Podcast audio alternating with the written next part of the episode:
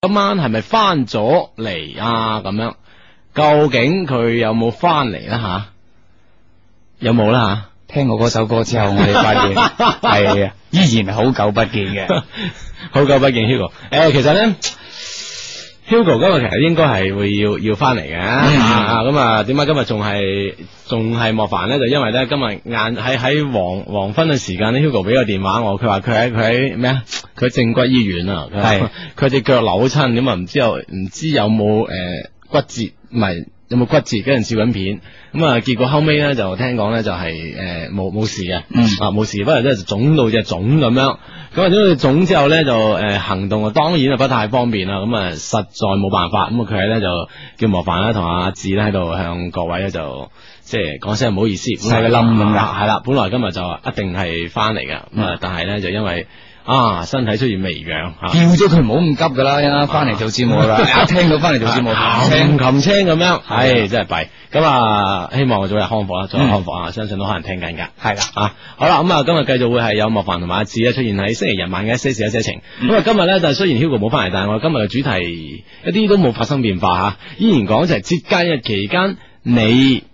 送禮嘅情況啊，送禮即係當然咧，呢兩個字咧雖然就簡單啲，係但係都好關鍵噶。诶、即係诶、誒時間啦，吓、诶呢種氣氛啦、氛圍啦、送咩啦、點送啦、送俾咩對象啦，呢對象同你嘅關係已經去到邊啦，咁樣等等。其實都好關鍵，決定咗喺嚟緊嘅咁多節假期間，你可唔可以一擊即中呢？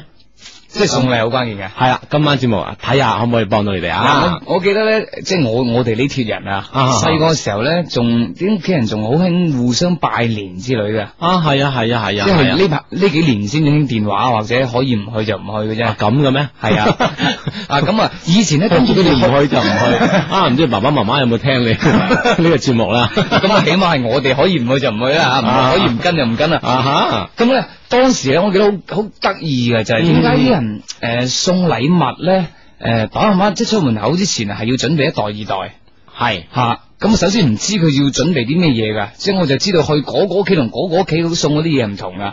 啊，真梗梗係啦，唔同人嚟噶嘛。啊哦嗱，呢個親戚，嗰個上司，啊呢個 friend 係咁樣喎啊，誒好多種關係噶嘛。嗯，咁可能仲會係睇下同佢溝通到邊一步㗎嘛。嗯，係啦係啦。咁跟住咧就即係去到人哋屋企咧就快走，我唔知啲大人講啲咩㗎，就快走嗰陣時咧就對方咧又即係又係琴琴聲咧喺個房度好似準備好一袋咁嘅喎，梗係啦又又拎翻袋出嚟走啦咁嗯咁樣嘅喎係啊，即係有來有往啊嘛。嚇，咁咁我就喺度諗啊當時啊啊，大個咗即係到到我哋就要拜年嘅時候，啊要同啲誒親朋好友拜年嘅時候，要送咩禮物咧咁。要送咩禮物？就好彩咧，而家就開始慢慢唔使興去去去上門拜年啦，咁所以啊咧就慳咗呢步。但係慢慢都估唔到咧，即係而家送禮都唔算好 out 啊。唔算好啱啊！咁啊，你講咧，呢、個咧就係一種家庭式啊吓，係啊家庭式嘅送禮。但係咧，後生仔之間啊，男女朋友之間，男女 friend 之間嗰種送禮啊，好考心思噶。即係即係睇下送乜嘢，同埋以咩方式、咩技巧送。嗯哼，冇錯啦。咁我喺我哋今晚咧嚟緊可以通過我哋短信平台啊，零四六零一零一零咧可以收到你哋嘅信息，咁我哋可以一齊同好多心機旁邊嘅朋友分享。係當然啦，喺之前嘅對上個幾星期咧，喺我哋嗰個 www dot e 九七四 dot com 上面，我哋有一個一些事一些情嘅事情調查。咁啊，好多朋友咧喺事情調查入面咧都有佢哋俾我哋嘅 feedback 入邊。嗯今晚咧都會一齊我哋將啲結果吓同嗯大家一齊分享下，究竟你身邊嘅朋友佢哋係點送禮嘅，送咩禮嘅吓。吓咁啊！如果相機旁邊嘅朋友嚟唔切喺網诶、网站上边投票嘅話咧，不妨喺今晚咧就嘗試下用短信話俾我哋知。如果俾咗你嘅話，你會點樣揀啊？冇錯，咁啊喺我哋講呢個題目之前呢，一樣咧會係有一啲信件吓嚟自我哋嘅情商，诶、就係 EQ 二零零三日 tom.com 上边呢啲朋友嘅來信。好啦因為我有咁 email 聽啦啊呢下冇冇啊冇啊呢個冇哦。诶，呢個係咁樣嘅，Hugo 叔至伯伯咁啊，一個佢佬啊，為表尊敬及展示親切而特意咁樣稱呼你嘅，咁既然咁講啊，算啦啊。你哋好，咁啊一個星期都冇聽到 Hugo 聲音，其實到今晚都未聽到，真係掛住你哋。呢、個星期六唔知會唔會翻，呢、個星期唔知會唔會翻嚟做節目咧？咁啊答案當然你已經知，已經揭曉咗啦，係係唔會嘅。啊，咁啊，繼續嚟吊高嚟賣啊！啊，寫信嚟嘅嗰只腳要吊高。啊，寫信嚟嘅朋友叫天天使之翼，係一個女仔。嗯，佢話呢個诶、呃學期初，即係九月份诶、呃先诶、呃入學嘅期間，就跟兩位入門學習啦。咁啊，可能天資並不聰穎啊，仍然有感情上好多煩惱，需要兩位高手幫忙。咁啊，望大俠可以指點一下迷津。我喺上年嘅呢個時候，即係二零零二年嘅呢個時候呢，嗯就開始睡眠不足啦。咁啊因為呢，我想喺聖誕節當日呢，就攞自己親手織嘅圍巾向中意嘅男仔表白。哇！即係而家女仔真係得啊嚇係啊啊，如果有啲咁主動嘅女仔就就開心，呢個世界又靚好多。有冇撞過啊你？，多啲咁嘅靚呃唔講，唔 講，呢個係一個秘密。係呢個秘密好啊，如果多啲咁主動嘅女仔咧，就開心啦啊嗯！咁啊，佢話喺上年二千零二年嘅聖誕節前咧，就諗住咧喺當日咧就攞住自己新手織嘅圍巾咧，向自己中意嘅男仔表白。但係唔知係好彩定係唔好彩嗯啊！咁啊，有故事發生啦。喺聖誕之喺聖誕節之前呢，我我為呢個男仔織圍巾嘅事呢，就俾我啲 fans 泄露咗出去。哇！啲 fans 真係厭啫，啊，冇間道啊又有。。跟住咧，啊呢、個男仔咧就打電話嚟向我確認喎，啊就喂啊，你係咪織緊圍巾俾我啊？啊呢、個男仔又幾大方係啊，即係如果唔係好瘀嘅係喎，啦，咁啊結果我同佢就比預期早咗十日就開始咗戀情啦。哇，係好彩啊！你咪係各自邊一日開始啊？啊啲 friend 啊諗住聖誕節開始，就啲提前咗十日。之後咧，可能係因為兩個人嘅性格不合，哎呀，喺一月初，我哋嘅故事就無疾而終啦。啊我啊都快過打針啦。！分手嘅時候我冇過多嘅傷感，因為我同呢個好木訥嘅佢啊，嗯哎之間嘅發展咧實在過於平淡啦，真係冇值冇咩值得回憶。我頭先仲要以為一個月裏邊咩都搞掂晒添。哦，即係誒對方好木訥，所以好平淡。啊，之後咧，我都有中意過其他人嘅，但一直咧都冇辦法同佢哋一齊。每次同其他人即係搞到唔開心嗰陣咧，我總會諗起同佢一一齊嗰陣嘅平淡啦、簡單啦。啊，平平淡淡都幾浪漫啊幾好啊！諗翻起就好啊，一係啊一齊嗰陣就唔好嘅。嗯，我知道佢其實一直都冇放低過我，因為咧我係呢個男仔嘅初戀，好想同我復合，即係嗰個男仔啊，嗯我都為此而努力過，但係咧佢總係冇辦法落決心咧同佢喺埋一齊，時常咧就同自己講算啦，唔好因為一時衝動而俾機會自己再去傷害呢個男仔啦。就咁樣，我同佢錯過咗一次又一次嘅復合機會，眨眼又到咗一年嘅呢個時候啦，冇錯啦，又到咗呢個時候啦，誒、又織個圍巾，诶，诶、提前十日，即系琴，即系十五號十啊，五號。即系聽日啦喎，哇，聽日嘅，即系上年嘅聽日啊，你係咁樣樣嘅，就識咗啲男仔啦。咁啊，眨下眼一年時間過去啦，心裏咧好自然咁又諗起咗佢，咁啊諗起之前同佢點點滴滴啦，不由自主咁又買買咗啲冷啊，又開始織圍巾啦喎，係好想同佢再一次度過一個浪漫嘅聖誕，好想同佢有進一步嘅發展。啊，始終都記記住啊，以前上年呢呢位男朋友啊。咁應該好麻煩噶咯系啦，可以確定嘅係，我仲係好想同佢一齊。雖然佢係屬於好木訥嘅一類，咁啊，诶，好怕醜啦。嗯而我又又而我自己啊，呢、個女仔又係執意唔去做主動嘅一方，嗯因為喺上次啊，上一次係佢主動噶嘛。開始之後覺得感覺上好怪，呢、嗯次佢話點都唔做主動啦。嗯佢話咁咁樣點辦啊？我可以點樣做？诶、使佢可以喺聖誕節前或聖誕期間向我開口呢？我敬仰萬分嘅大俠啊，幫幫手啦！為咗小女子有一個浪漫嘅聖誕，懇求你們伸出援助之手，拉小女子依爸爸，致以萬二億分萬二億分嘅感激。喎。嗱，即係俾我嘅話咧，即係雖然咧啊。天使之翼，有朋友嘅。雖然咧，啊見到咧一直都好推崇要主動搭訕同埋講究搭訕嘅技巧嘅。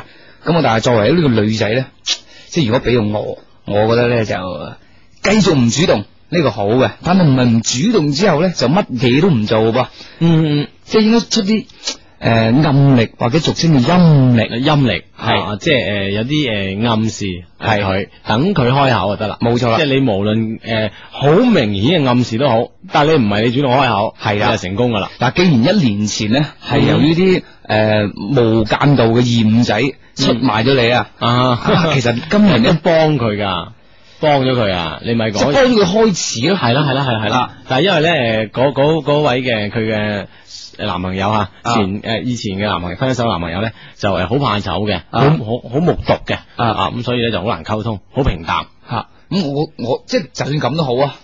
诶、今次可唔可以利用翻嗰啲無間道嘅朋友，嗯嗯借翻佢哋把口，嗯，啊再嚟一次？咁樣啊。係啊，衰即系上次咧就有啲有啲係即係呢班老友去講俾呢個木納嘅男仔聽噶嘛。嗯嗯呢次咧可唔可以俾啲好似呢班木納嘅朋友，哦，又叫呢，即係又令到呢班木納嘅朋，唔係唔係唔係，又令到呢班鹽仔咧係啦係啦，就誒、呃又通啲水過去嘅。推水過去咁咪變成好似佢又係主動咯，佢唔想主動喎，佢佢又又織緊啊，晚手已經織好咗啊，呢呢條圍巾，啊，今次就話佢積俾第二個，哦。等個男仔打翻嚟，你係咪積緊俾第二個啊？咁樣系啦，其實我相信诶呢即係呢時呢後呢刻啊，呢、個男仔肯定諗起上年嗰陣嘅時光啦，因為上年幾温暖啊，啊佢係啊嘅圍巾肯定記起。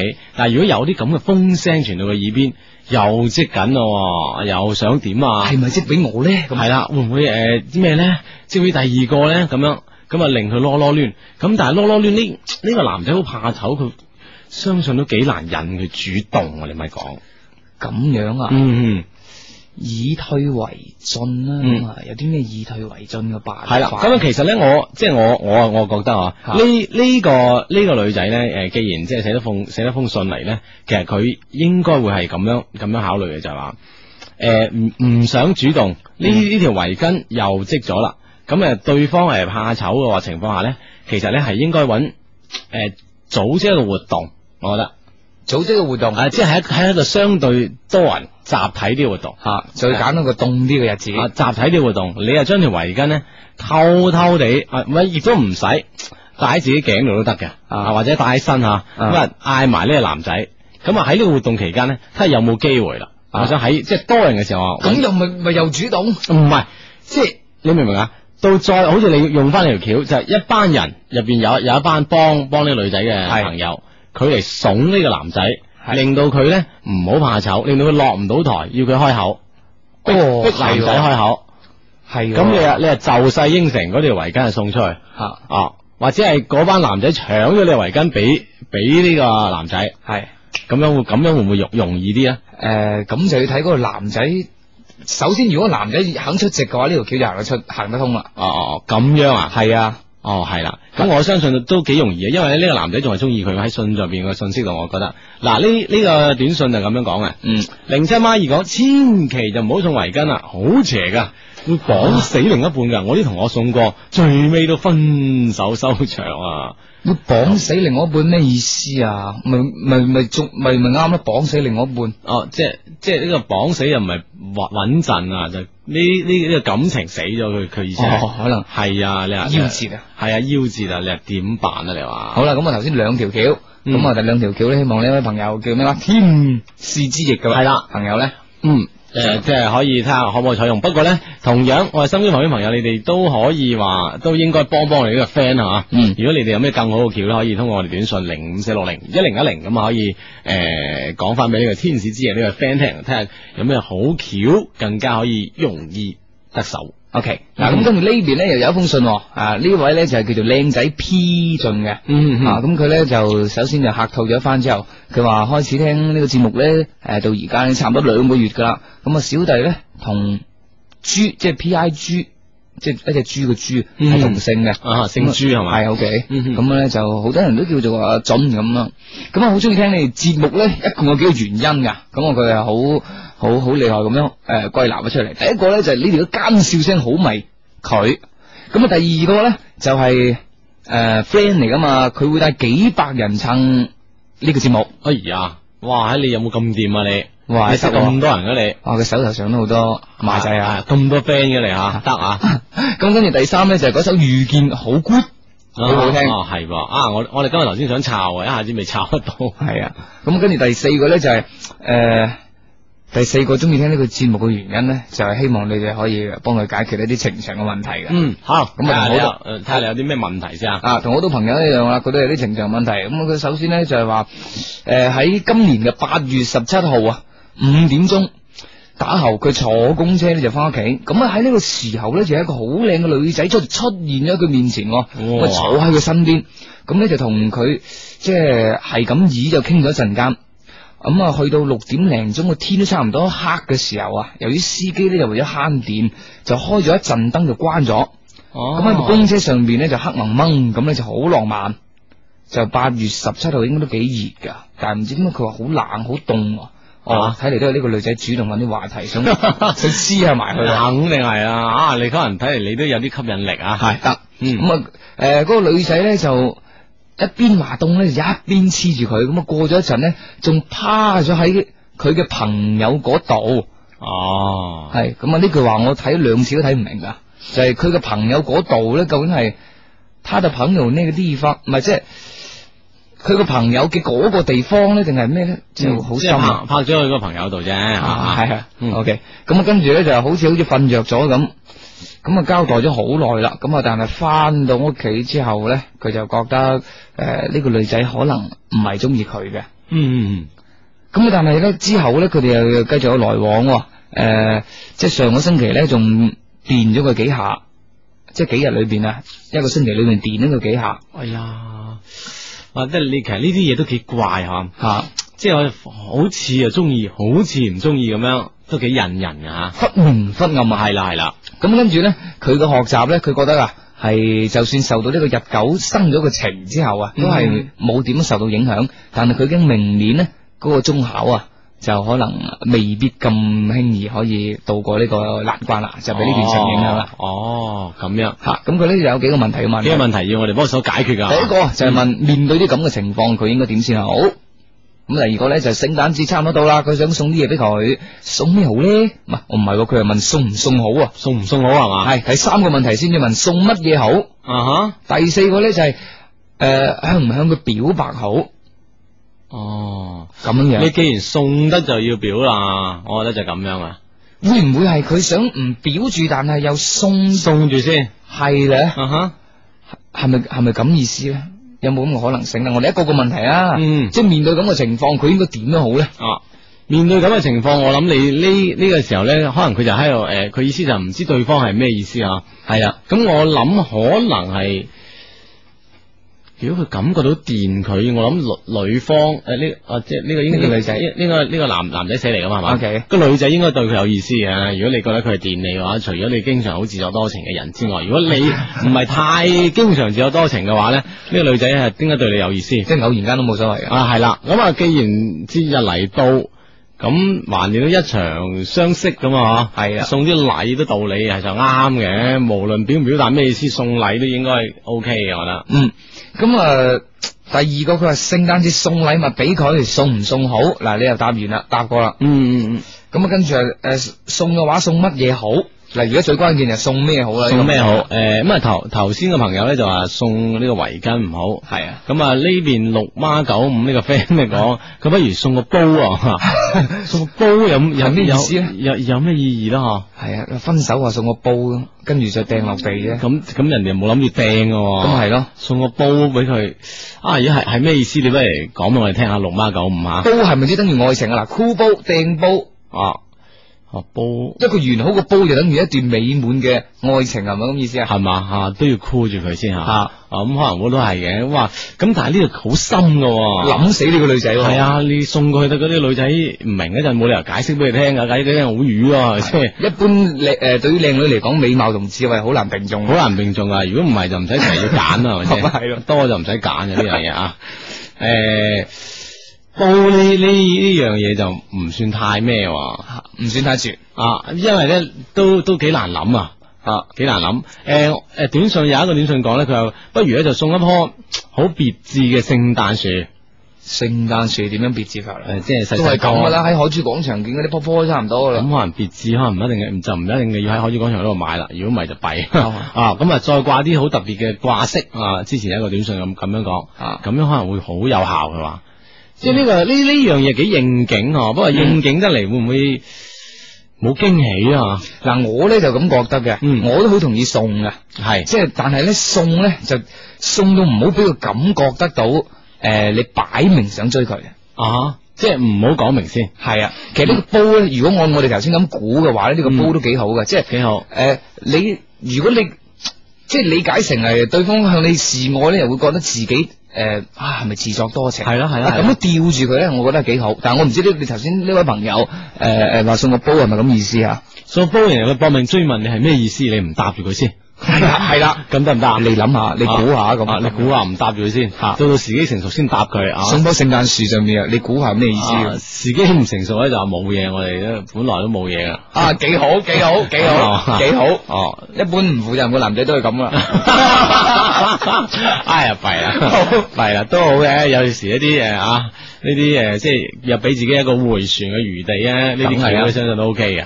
絕對係自防一個地一個絕招嚟。啊，冇錯咁啊！啱啱先有有個短信誒覆翻個天使之翼，佢話嗯，佢話誒佢唔佢唔同意我哋意見，佢話都係都係唔好送，因為咧佢話佢呢個經歷咧誒即係唔好話誒唔好追翻佢啊，佢意思係。係佢呢個經歷咧，誒、好似佢一個 friend 嘅經歷，佢 friend 之後咧就係咁樣重新翻翻轉頭之後咧，連以前曾經覺得好平淡、好簡單嘅感覺都冇埋。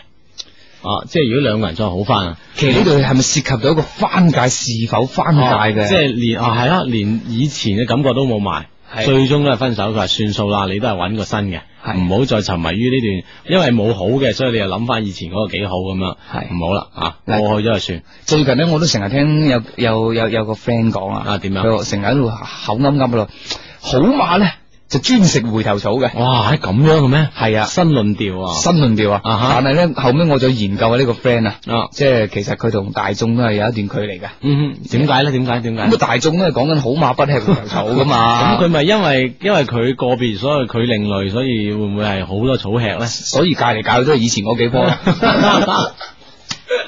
啊，咁人哋又肯先得我呢樣嘢，哦，咁啊係呢種都係另外一種另類啲嘅技巧嚟啊嘅。境界嚟噶係有啊。其實 friend 啊，越識得多越好啦。嗯，嗱呢個孖七四八嘅 friend 講，我覺得呢個女呢個女仔咧就唔好再積俾個男仔啦，唔管唔好唔好你點講，女仔主動咧，別人係唔會珍惜嘅。哎呀，天使之翼矛盾啦，又有贊成又有唔贊成嘅，如果你聽緊嘅話咧，不妨你發條短信過嚟係啊。啊，俾啲更充分嘅理由俾天使之翼去決定佢哋點樣做吓。本台半天報時係由祈福新村迎風閣特約播出。北京時間二十二點三十分。風動，視野也動。風動，魅力也動。祈福新村迎風閣，半山之上，湘湖景水岸生活。售價每平方為三千三百蚊起。祈福熱線八四七七一一九九。珠江經濟台台慶重磅賀禮嚟啦！而家開始，只要發短信到零五四六零一零零一參加珠江經濟台台慶問答有獎遊戲，就可以贏取十二月十五號珠江經濟廣播電台台慶暨流行一零五七頻道開播晚會嘅門飛啦！同珠江台一眾名嘴、香港當紅歌星一齊度過刺激歡樂夜，仲有機會贏取當晚嘅台慶大獎啦！將最二抵隻 QQ 開翻屋企添啊！哇，俾我贏到仲威震全世，啊，要答啲咩問題㗎？問題就係、今年究竟係珠江經濟台成立幾多周年呢？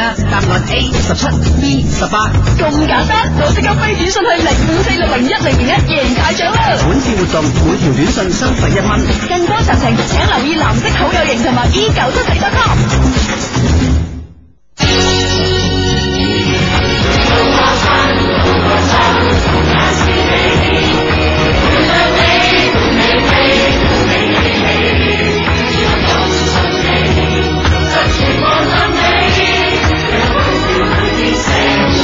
無限九七四，流行一零五七，珠江經濟台台慶十七周年。由深圳清华元星药业生产的阿西米提醒您：幸福家庭离不开健康的身体。阿西米迅速起效，让女人远离妇科炎症。阿西米与容易受伤的女人相约，每天在健民、采芝林、海王、新康、二天堂、三九、万康、利丰等连锁药店各抽取一位幸运顾客，送出一份惊喜大礼包。赶快行动，享受阿西米好时光带来的幸运。获奖名单将在本台播出，敬请留意。详情咨询零二零三八八五三四五七。阿西米自带女人健康之道，清华元星。本次活动只限广州地区。無懈可擊嘅計劃。Not a crap. You got power. I can't log in. 完美無瑕嘅任務。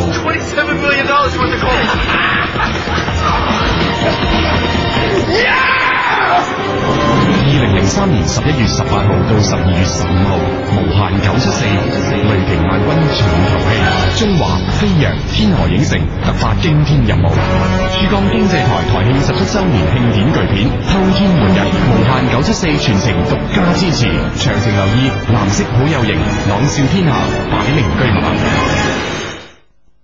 清音潤喉疏風散熱，我用廣西金桑子喉片。咽喉腫痛，聲音嘶啞，我仲係用廣西金桑子喉片。廣西金桑子喉片榮譽升級，獲得國藥準字批准文號。歷久彌新嘅品牌，信心嘅保證，保護桑子，廣西金桑子喉片。異鄉的風，異鄉的雨，在遠離故鄉的天涯，在這喧鬧的都市中，為了生活，我們奔波勞碌，沒有歸期。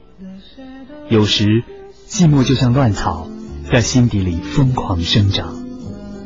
想念天隔一方的朋友，但只能在這迷離的夜空中，遙想曾經的快樂。今夜有一些寂寞，我真希望風雨中有一把傘，寒冬裡有一堆火，為我避雨擋寒。我真希望有一個人肯與我一起在這異鄉住一個溫暖的小窩，讓愛相伴一生。今夜，外面的燈光一盞盞消失，這座城市已經睡去，因為寂寞，我無法入睡。聽說夜深寂寞人的短信世界裡有很多像我這樣的寂寞人。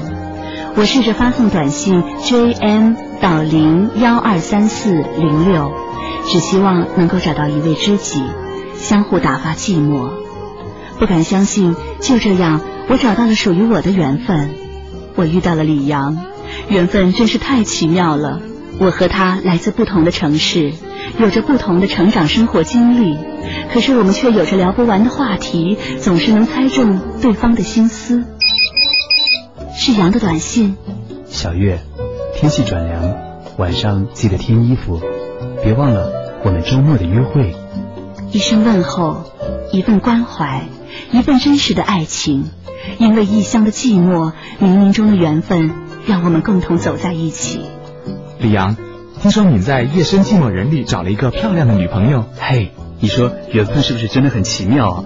因為寂寞，原本只是想聊一聊天，沒想到。找到了我期待已久的他了啊！怎麼加入啊？我也要通過短信詢問我的愛情。很簡單，如果你是廣東移動用戶，就發送 JM 到零幺二三四零六；如果你是廣東聯通用戶，發送 JM 到八幺六六零五，愛情就會到你的身邊了。緣分是此生輪迴不變的誓言，緣分是你我曾經說過的幸福約定，緣分是千年的修煉和等待。是早已在冥冥之中的注定。讓緣分在你的指尖啟動。廣東移動用戶發送 JM 到零幺二三四零六，廣東聯通用戶發送 JM 到八幺六六零五。在這個不屬於我們的城市中，找到我們的愛情。在這異鄉的夜空裡，你找到了你的愛情嗎？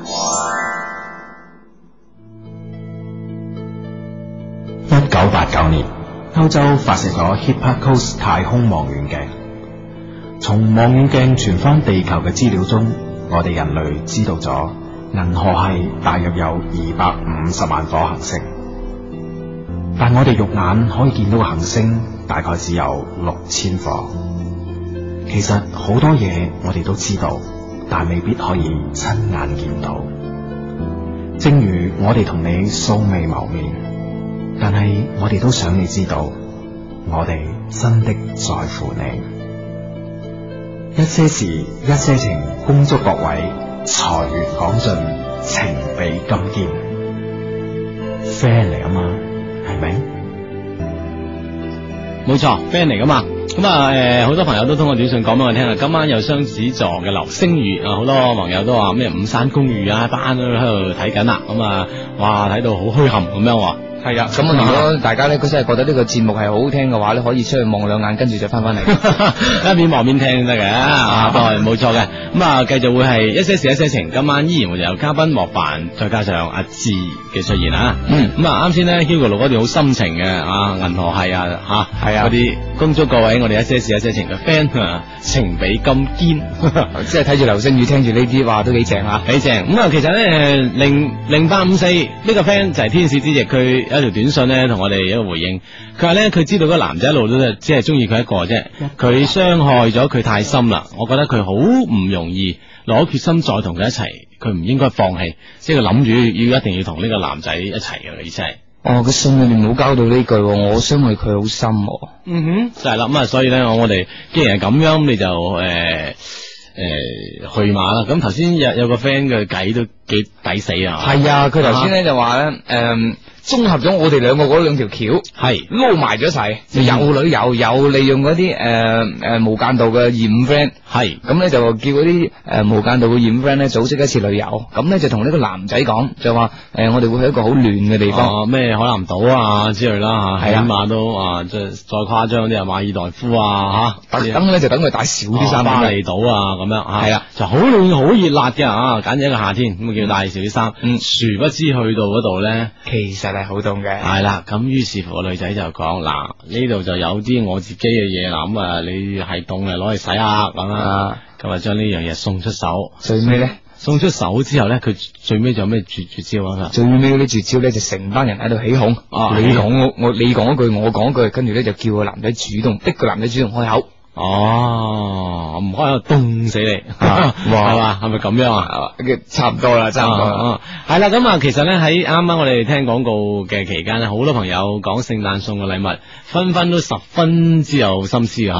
係啊咁記得有位 friend 講佢話佢要送個不倒翁俾佢嘅朋嘅朋友，嗯咁啊就代表住咧佢哋嘅佢哋之間嘅愛係永不倒下咁樣。啊，啊咁又有一個 friend 咧就提議咧，就將你想講嗰啲嘢，或者你唱得最拿手嗰首歌，就刻錄成 CD。嗯哼就诶整個封套咁啊，送俾你心愛嘅另外一啊個。哦咁啊，其實呢樣嘢比較適合一啲誒比較怕醜啊啊嚇，即係唔敢親口講嘅，咁啊通過呢個辦法啦啊，錄首誒相關嘅情歌啊啊嚇，講段再橋加幾句獨白咁啊，相信而家咧就好容易錄呢啲嘢，送俾佢又好，寄俾佢又好，咁啊借住呢個節節日嘅期間係嘛，啊可以向對方表白一下。當然你亦都可以錄咗我哋節目裏邊頭先咧 Hugo 新錄嗰兩條聲帶嘅。係 啦，咁啊，作為你一你你呢、個呢、個片段嘅 開頭，係啦，咁啊，仲有朋友講，不如咧就送诶、呃送咩？送一一個手手套啦，同埋送嗯粒糖俾佢，咁啊、代表咧就甜蜜同温暖咁樣。嗱，又有啲咧又話送手錶啊，嗯即係诶买一對情侶錶，跟住咧就兩個人一齊戴。係啦，就等對方咧一睇時間嘅時候咧，就即係預意啊！一睇時間就覺得啊，要揸緊時間過好兩個人嘅咩咩日子係啦。啦，要咁啊揸緊時間啦！你诶、呃想追我又好，想同我繼續好落去又好，揸揸緊時間咁樣，啊即係用時間嚟提醒佢。幾好呢條橋幾好啊啊！诶，咁啊，仲有呢呢度咧，就呢呢個 friend 咧就話诶，听日哦，聽日佢要喺廣州去深圳睇台慶，哦，冇錯，咁啊，聽晚喺深圳嘅南山大劇院就有一場好正嘅台慶 show 啊，嗯就會诶诶兩兩個頻率啦，就係诶九七四同埋一零五七咧都會一齊轉播嘅。有咩睇啊？到時可唔可以嗯係可唔可以有啲咩講先啊？诶，呢我係好多預告都有啦，有有好多嘅港台嘅藝人啦，啊同我哋嘅主持人啦，啊啊，紛紛登台亮相表演啊，哇！唉。星光熠熠啊！系啦，咁啊使出各自看家本領啊！哦啊，咁你哋兩個聽晚得唔得閒 啊？诶、我即係好，咁我哋跟住咧睇睇呢 個六四二一嘅呢個 friend 啊，佢都係咁講嘅，佢話佢聽日要從廣州去深圳睇台慶啊，係啊就係要特登睇下你哋兩個咁噶。係嘛？係係啊好，咁我哋有緣嘅話，聽晚見啊！好，有緣嘅 話。嗯，好，咁啊，跟住咧，仲有一個 friend 咧，我懷疑佢睇過嗰套電影啊，點樣啊就叫做誒台北誒朝誒咩啊？晚九朝五啊，晚九朝五係啊，係好似係，反正五嚿九亂晒龍啊！係啊，咁啊入邊咧就有個情節咧，就係有個 friend 生日咁噶，咁啊啊其中有個朋友咧就將自己變成一個禮物送俾佢。啊係啊，攞啲嘢包住咁送到上去，哇！唉驚喜掂啊！其實咧呢、個過程啊，最過癮咧就拆禮物嗰陣時拆禮物嗰陣係嘛？嗯，好啊拆到邊呢個結帶邊 呢？啊都幾過癮啊！系啦，诶呢呢位 friend 講佢叫啤啤，因為快到聖誕啦，有個男仔想送禮物禮物俾我，嗯，咁啊我就知佢中意我，但我又唔中意佢喎，咁我應唔應該收佢禮物咧？點樣表明我嘅態度咧？咁樣，即係收禮物都煩啊！哎呀，送禮又煩，不過係啊，有送梗係有收噶啦，咁啊係啊呢對呢對矛盾啊，呢種嘅關係永遠存在噶。即係如果诶、呃有時即係收禮物收咗啲唔應該嘅禮物咧，就你要即係當係領咗份要還嘅人情咯。嗯啊，嗰出叫咩戲啊？咪雙紅咧，啊出出得嚟行就預咗要還噶。啊，邊個講 啊？阿吳鎮宇講啦。係啊，係啊哎呀，真係不得了啊！嗱，所以咧，你太多人送嘢俾你，即係你出得嚟行呢個江湖咧，你就預咗要還啊。哦，哇！呢、個二八一六好大意見啊，對我嚟講。咩料邊個話冇智慧同美貌並重啊？佢我就係一個哦咁啊！哇！係，如果如果我哋我哋見到嘅話咧，我哋都會改口㗎嚇。啊我哋個有個郵箱，我叫佢發過嚟，係將啦啲信發過係嚟啦啊。 ，EQ 二零二零零三嗯 a t c o m 將你啲信同埋你寫段文字俾我哋睇下啊。係啊，睇你智慧誒，同埋發張相，智慧同美貌係咪咁並重先？係啊，啊，如果係嘅話，我下星期即刻改口吓。 OK 八一六。嗯哼，诶、仲有呢诶呢個咧就話诶、哎呀呢呢個 friend 嚇佢呃話诶佢佢都認為咧，千萬唔好送條圍巾啊！要等佢送條俾你哦，呢個講緊天使之翼㗎。係哦，佢話唔好送啦，你呢次要佢送俾你算啦，你上次送過俾佢，結結果搞成咁咁樣。大佬佢就唔想自己出聲，咁人哋點送俾佢啊？嗯你佢唔出聲，人哋送俾佢，佢唔使咁煩啦。啊，系啦，咁啊，五五三八嘅 friend 講個題外話，佢兩位感情專家據消息報道，薩達姆薩達姆被捕，咁啊呢個係幾個鐘頭嘅事啦，咁啊诶诶英英國首相啦吓、美國總統咧都紛紛應舉行咗新聞發佈會啦，係诶、已經證實咗呢件事，而且咧係驗過被捉呢個薩達姆嘅 DNA 噶啦，係啊確認咗噶啦已經，係啊咁啊相信咧會對以後有咩影響咧？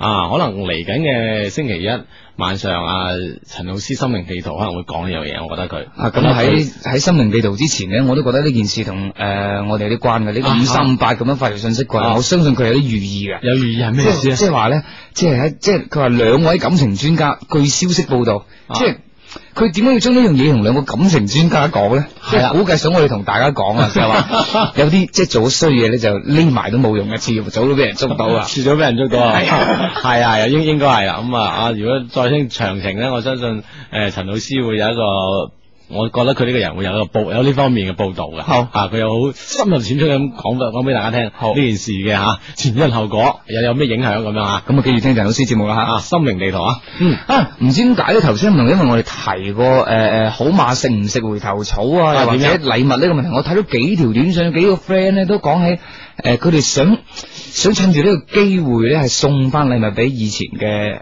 呃情人咁噶。係咩？係啊，哦，佢點點點點送啊？吓你話，即即係平時可能冇乜藉口去揾翻以前嗰、個。嗯哼。咁啊！但係而家諗諗下咧，即係一直都覺得話以前嗰個好嘅，即係還是老嘅好咁啊！係嚇，咁咧就即係有節假日就諗到即係有藉口啦，送禮物就話唔知送咩好，同埋送唔送好，即係嗯哼其實就戒唔戒好，哦，翻唔翻戒好呢樣嘢，我覺得呢、個呢、個月都都好多朋友都困擾咗唔少朋友啊嚇。 系嘛？即係其實每到一啲呃诶，記得講诶，我哋講過，每到啲大時大節，好多人都會諗回憶㗎。哦係啊因為一一個節假日咧，會有一個诶、一個時間標籤喺度啊嘛，係就會回憶翻以前嘅事嘅。一回憶咧，就會係啊出現你呢個問題嗯啦。啊，以前嗰個幾好，啊，以前嗰個唔好，啊，都會有各種各樣嘅判斷。啊咁啊，呢種判斷之後咧，就令佢產生一種衝動啦。嗯诶、究竟係會點好咧？點辦咧？誒究竟係後悔咧，定係慶幸咧？吓、各種各樣各樣嘅情緒咧，就會出現噶啦。吓，嗯哼即系按照潇灑或者風塵啲嘅诶合仔或者合女嚟講咧，啊哈哈就唔好多考慮呢個問 題嘅，應該就咁啊。但係好多啲執迷不悔嘅朋友咧，即係诶喺呢個問題上面，呃你不妨就三思一下。其實嗯即係诶，呃你如果翻界嘅話咧，可能即係即係寓意住呢份禮物嘅嗰個責任仲重過你第一次送俾佢係啦，嘅誒嘢。唔係我覺得如果如如果翻界就唔使點點送噶啦，我覺得就將自己送出嚟係噶啦，啊哦係嘛，送自己 啦，自己一個禮物啊。九七啊九四七嗰個 friend 講郵箱地址係幾多？我講慢啲啊，呢、個當然係義不容辭嘅，就講俾大家聽就係 EQ 二零零三 at tom dot com 嗯啊，呢、個情商咁啊，希望收到你哋嘅信件啊啦。 OK，诶、跟住咧呢度咧就有個 friend 咧就話诶三四二九啊，係吳鎮宇喺《無間道》度講噶。啊哦哦，唔唔係雙紅係無間道哦，咁樣啊啊出嚟行嘅遲早要還。咁樣，仲有呢個咧，诶，佢話最好係啊送掛歷啦，可以代表大家日日都掛住大家。诶，啊，送三架一樣啫，係啊都可以掛嘅啊。咁啊，但係衫架我覺得危險啲喎，係嘛咁啊衣櫃入邊好多個衫架噶嘛，哦係啊掛掛嘅邊個咧？係喎，掛你就掛一本都 OK 噶啦，係啊 嗯都得嘅，都得嘅，都得嘅。嗯，跟住你嗰邊仲有冇有冇啲咩古靈精怪嘅短信？誒嗱呢誒呢呢位呢位朋友咧就話啊，佢話阿志嗱，不如咁啦，你講下你今年要送啲咩俾你女朋友，我哋想學習一下。哇！即係如果講得出嚟就弊啊！點解咧？呢樣嘢係嘛？好多 friend 好多人聽噶嘛，好多 friend 定好多好多女朋友聽， 好多 friend 聽噶嘛， O K，咁個個送呢樣嘢，搞到冇冇晒新意咁樣，好弊嘅，因即為係咧唔夠震撼。啊，而家係咁樣嘅。而家我我哋節目咧，好好多個男女朋友係一齊聽噶，嚇我一齊聽咧，變成咧佢哋曾經都有一段時間都幾彷徨，就覺得佢之間誒、呃一齊聽咧啲橋啊，嚇變成都冇冇得用，唔知點辦好。即係如果係用就用喺其他人身上啦。係啊，即係互相用真係好難用嘅。咁、啊我哋都勸大家，如果實在唔咩咧，就真係單分分開聽。咁啊啊，分開聽，唔係就算一齊聽咧，個都唔重要嘅。咁你即因為咧，我哋只係講啲好表面嘅嘢。咁因為兩兩個人嘅悟性唔同啊嘛，冇錯希望喺呢個基礎上，大家悟性唔同之後咧，有啲咩新嘅創新，咁樣就可以啊，互相有新意啊。唔係真係我哋講咩你用咩就弊啦啊嗱，。其實係或者咧，誒，如果你即係介意呢樣嘢嘅話咧啊哈就兩個人約好就分開聽。呢個星期咧就我聽直播，嗯誒佢聽網上下載啊網嘅，上下載喺我哋 E 九七四 .com 上面可以 down 翻我哋節目嚟聽嘅。下下個星期調轉嚟聽。咁咧即係誒，即係分開兩堂課咁聽咧，就相信就即係嗰個差異性就更加容易出相拉嚟。大啊，而且仲有一個時間差添，係 啊，係嘛？一一一個喺周一聽，一個周五聽嘅話唔呢使驚嚇啊，分開聽就 O K 噶啦。冇錯啦。啊呢邊咧，我見到個六七七二嘅 friend 咧就話，智慧同美貌係可以並重噶，啊哈，智慧同美貌都等於零，咁咪並重咯。哦，係啦，如果實在零嘅，真係真係並重啊吓。係咁我我相信都係幾難揾嘅，好難揾噶。诶，我諗美貌同智慧等於零嘅人都非常非常之難揾嘅。啊嗯即係心目中咧，即係有美貌就等 於 哦有智慧就冇，唉係啊，唔一定嘅，唔一定嘅，唔一定係嘛誒係啦，係啦。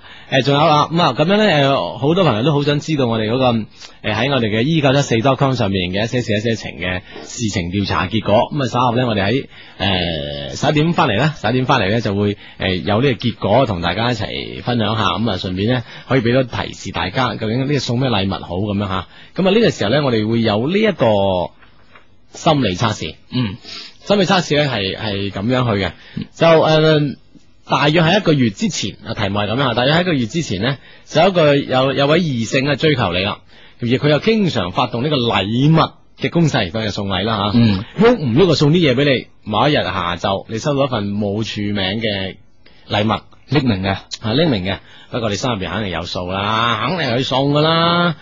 咁樣你會認為入边送嘅係咩嘢咧？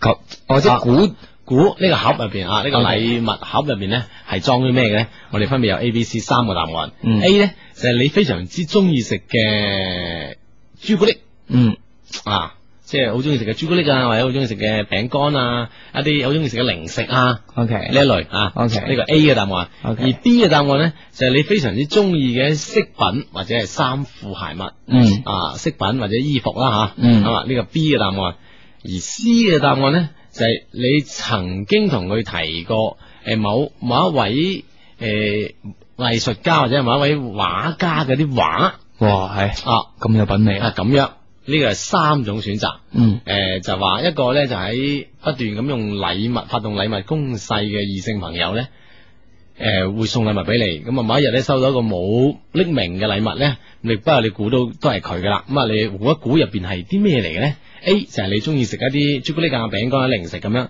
而 B 咧就係你中意啲飾物啊或者啲衣服啊、誒鞋襪啊啊等等，而 C 咧就係你曾經同佢提過一個某一位畫家嘅畫。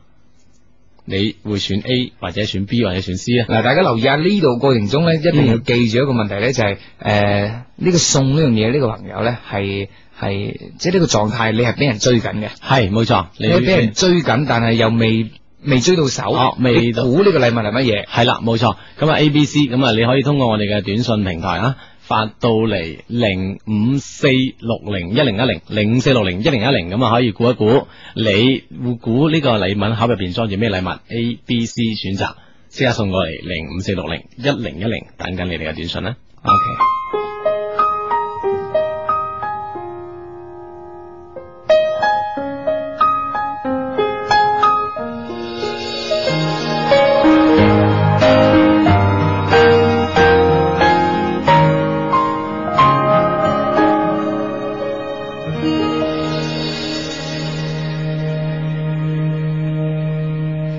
听见冬天的离开，我在某年某月醒过来。我想，我等，我期待，未来却不能因此安排。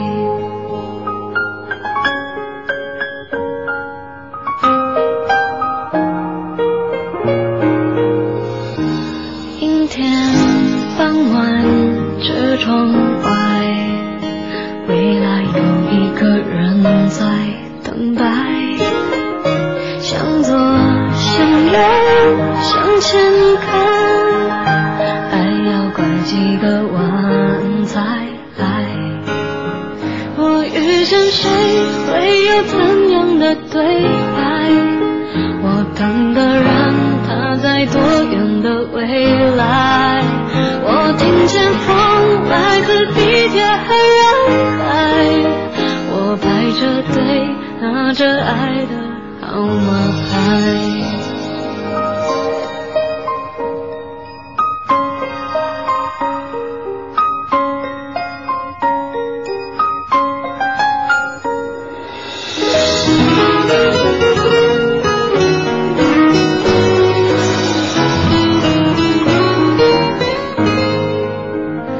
阴天傍晚，车窗外，未来有一个人在等待。向左，向右，向前看，还要拐几个弯才来。我遇见谁，会有怎样的对白？我等的人，他在多远的未来？我听见风来自地铁和人海，我排着队拿着爱的号码牌。我往前飞，飞到一片时间海。我们也曾在爱情里受伤害。我看着路，梦的入口有点窄。我遇见你是最美丽的意外。总有一天，我的谜底会揭开。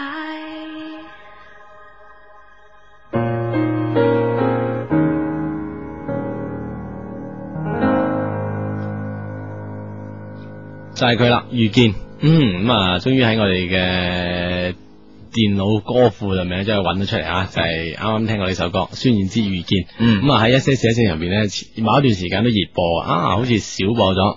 聽翻 OK 啊，咁啊滿足好多朋友嘅要求，咁啊不斷喺短信方面同我哋講，應該應該聽呢首歌啦，應該聽呢首歌啦，咁樣。系啊，我啲 friend 同我講啊，話你哋推咗之後，佢辦公室成日聽啊，係嘛咁我聽到而家咧，就算喺出边喺條街或者喺屋企聽翻呢首歌，你就諗起哎喺度細佬上緊班 啊，真係攞啊命。 真係真係弊啊！真係，唉，都係都係都係我哋唔着， 系咁啊，呢个啊五八五九讲，我选 B 系选衫裤，不过咧我估嘅咧就系内衣裤咁。吓 啊，佢佢估啊，而且系衫裤，而且係內衣褲。但首遇見好正啊，搞到我日日都聽啊，同你個 friend 一樣啊。嗯嗯，唔知佢喺邊度聽啦啊咁啊呢個四二四五就晒冷啦，係朱古力嚟啊嘛，我已經收到啦咁樣， 即係話我哋頭先嗰個問題啊，哦，即係佢已經哇幾快已經收到朱古力嚟嘅，不得了啊啊真係呢個誒孖八零啊，就搞恐怖運恐怖活動啊，係佢話我揀 D。我哋都冇 D，佢係炸彈，肯定佢求愛不成就想炸死我啦！你咪以為你咁值得人哋喐咁嘅手，要咬咁嘅牙先得噶，係咯啊係咪先？你都未咬到人哋條尾，係啦。诶，咁樣，嗯，呢、個咧，呢呢、個 friend 係咁樣講，佢話我咧就梗係揀 C 啦，浪漫啊嘛，佢話界女咧，浪漫呢招係永恆嘅招式嚟嘅。詩係咩？詩係诶送飾物畫，送畫，哦送畫哦，OK 啊浪漫啊嘛，啊诶，界女浪漫呢招啊，永永遠成功嘅，實冇甩拖啊，咁樣啊，都都應該係嘅。呢邊咧有一啲朋友，哦有三個都話選 C 啊，啊哈我選 C 嘅比較多。系嘛？係啊好咁我哋咧睇下我哋嘅短信平台咧，零五四六零一零一零方面咧，分別有選 A、B、C 嘅答案，究竟係代表住乜嘢咧吓？嗯我哋從頭開始講起啦。好，首先 A 就係你覺得你係送嚟你中意食嘅一啲零食啦，啊，嗯朱古力啊、餅乾啊，就 k i t 嘅嘢啊吓。咁啊呢一類嘢咧就代表住好瑣碎嘅雜事。嗯，其實呢瑣碎嘅雜事咧，意思就係煩惱啊。即係對方煩定係自己誒代而家表個煩狀，，惱即係而家個狀態煩。你你似乎即係啊哈揀誒，就呢個參加誒呢個心理測試嘅朋友咧，你認為咧戀愛係一件好麻煩又瑣碎嘅事，而且而且咧喺潛意識入邊咧，你呢種自我嘅防禦心啊，嗯即係嗰啲好強嗯嘅。即係好好重嘅防禦，即係對人哋。嗯咁啊、你話你係好相信話，一旦大家談戀愛咧，就會失去原來自己嘅生活啦，嗯就變成兩個人生活。以前自己咧就冇咗嘅，嗯你話談戀愛咧，的確會，其實咧談戀愛的確會令你失去一啲嘢嘅。不過咧，亦都係充滿住嗰種，即係你一個人生活嗰種，你體會唔到兩個人生活嗰種喜悦嘅。咁唔通你真係唔想試下咩？咁即係提醒下呢啲朋友，你選 A 嘅朋友咧，梗係你唔好太固執，覺得誒。好似談戀愛兩個人咧，搞到自己冇冇晒自我，冇晒個性啊啦，好煩噶！你唔好唔好咁快啦，可以遲就遲啲啦。選呢個人有呢種心態，不過啊，即係事情咧都有兩面睇嘅，啊，又好就又唔好，咁啊，究竟你係點點諗嘅啫？啊，我覺得呢個心理測試幾好喎、係嘛幾係啊，嗱，如果我哋等陣講完之後咧，可以俾到誒若干嘅朋友咧，可以參詳一下，即係話嗯嗱嗱，你聽住啦。如果係咁嘅情況咧，你就送咁樣嘅嘢；唔係咁嘅情況就唔好送啲咁嘅嘢啊。係啦，冇錯冇錯，嗯哼。嗱，咁啊，第二個咧就係、送飾物同埋衫嘅。咁啊，呢個朋友誒、選 B 嘅朋友咧都好多，咁啊，但係咧誒十一點翻嚟就你先聽到嚇。嗯本台正點報時係由噓寒問暖始終如一嘅廣藥集團廣州中一藥業有限公司、中國移動通訊、位於賽馬場嘅三英汽車城、華天寶歸綠寶陣翼以及廣州華聯商廈聯合特約播出。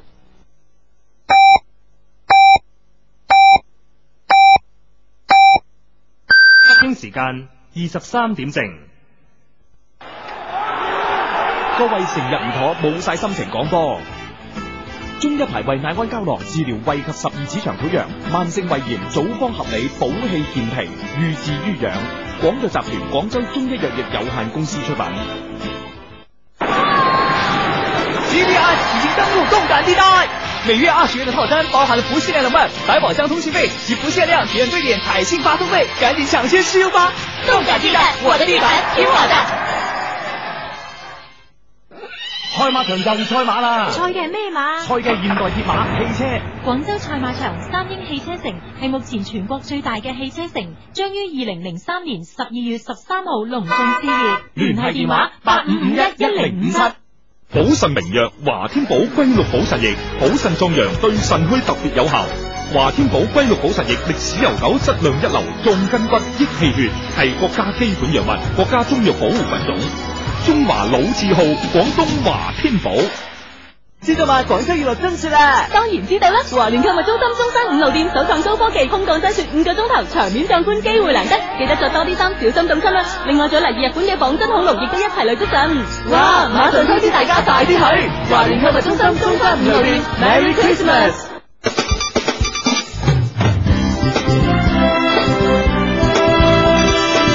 江經濟台正點快報。正点快报。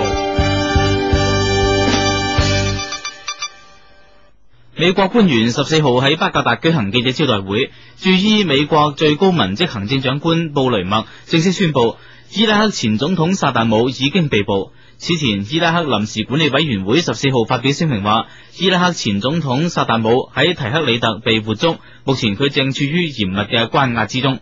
聲明話，美國領導嘅聯軍同庫爾德武裝喺聯合行動中揸住咗薩達姆，當時薩達姆戴住假胡鬚。科學檢驗證實被捕者就係薩達姆。林管會嘅一名成員話，庫爾德武裝同美軍喺十四號凌晨喺一個地下室捉住咗薩達姆，薩達姆企圖挖洞逃跑，但係被困喺洞入邊，後嚟被美軍挖出。由廣州對外文化交流中心承辦嘅第三屆中國音樂金鐘獎閉幕式嘅晚會，定於十二月廿一號喺東方賓館舉行。呢次閉幕式嘅晚會唔設主持人，完全通過音樂與音樂、音符與音符嘅自然銜接轉合嚟表達主題。閉幕式晚會全部按照市場運作，八百張門票作為贈票，八百張門票出售，票價每張係一千元。省人事廳、省公安廳將組織深圳市公安局喺二零零三年度退伍軍人當中公開招考六百名人民警察，報名工作將於本月二十號至二十五號進行。江門市新會區東郊污水處理廠今日順利竣工，正式投產。新會東郊污水處理廠總投資四千二百幾萬元，建設規模為日處理城市污水十六萬噸。國家計算機病毒應急處理中心今日發布下周病毒預測，兩種名稱前綴為 W 九七 M 嘅宏病毒將會喺十二月十七號同二十號發作。各位，呢次正點快報由石紅編輯播音，而家播送 完啦。诱惑，诱惑，诱惑！瞎说什么？什么诱惑？报告 madam，幺二五九零六八幺八的诱惑呀、嗯，什么东西？中国移动用户手机拨打幺二五九零六八幺八，听情歌经典、学情爱秘籍，还有情绪笑话、情人速配，激情诱惑无法抗拒。这么厉害？不会吧？每天还有机会获得一千元大奖，这样的诱惑您抵挡得住吗？试试吧，幺二五九零六八幺八。新梅花園奇瑞先壽有幸公司高堂，珠江經濟廣播電台成立十七周年。珠江經濟廣播電台十七周年台慶暨流行一零五七頻道開播晚會，即將激盪上演。聲音一樣，我哋要十萬萬人力之海，南山亦係傾城流石。今趁起身，日別要再失眠，床褥都改變。 Michael 個變化失真，你可知道張敬軒，兩地舒文，吳浩康，與飛門組合。交天晚上，珠江台兩地 DJ 將會聯同多位當紅歌手傾力演出，現場更加會抽出台慶巨獎。幸運嘅你有機會將奇瑞 QQ 開翻屋企啊！珠江經濟廣播電台台慶十七週年，我們就是精彩，我們就是未來。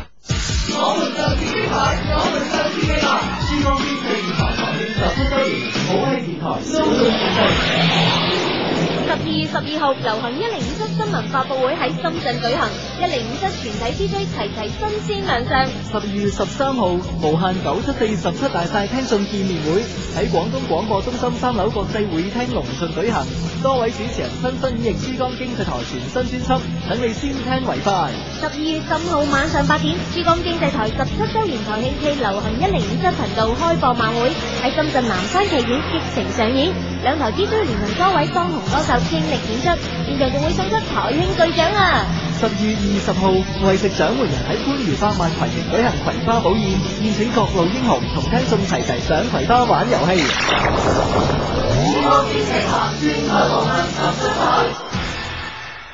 咳唔係大病，咳起嚟攞 命。製藥老字號佛山馮了性出品嘅蛇膽川貝散，對痰多咳嗽真係好有效㗎。蛇膽川貝散，良方正藥，老少咸宜，家居必備。佛山馮了性藥業有限公司。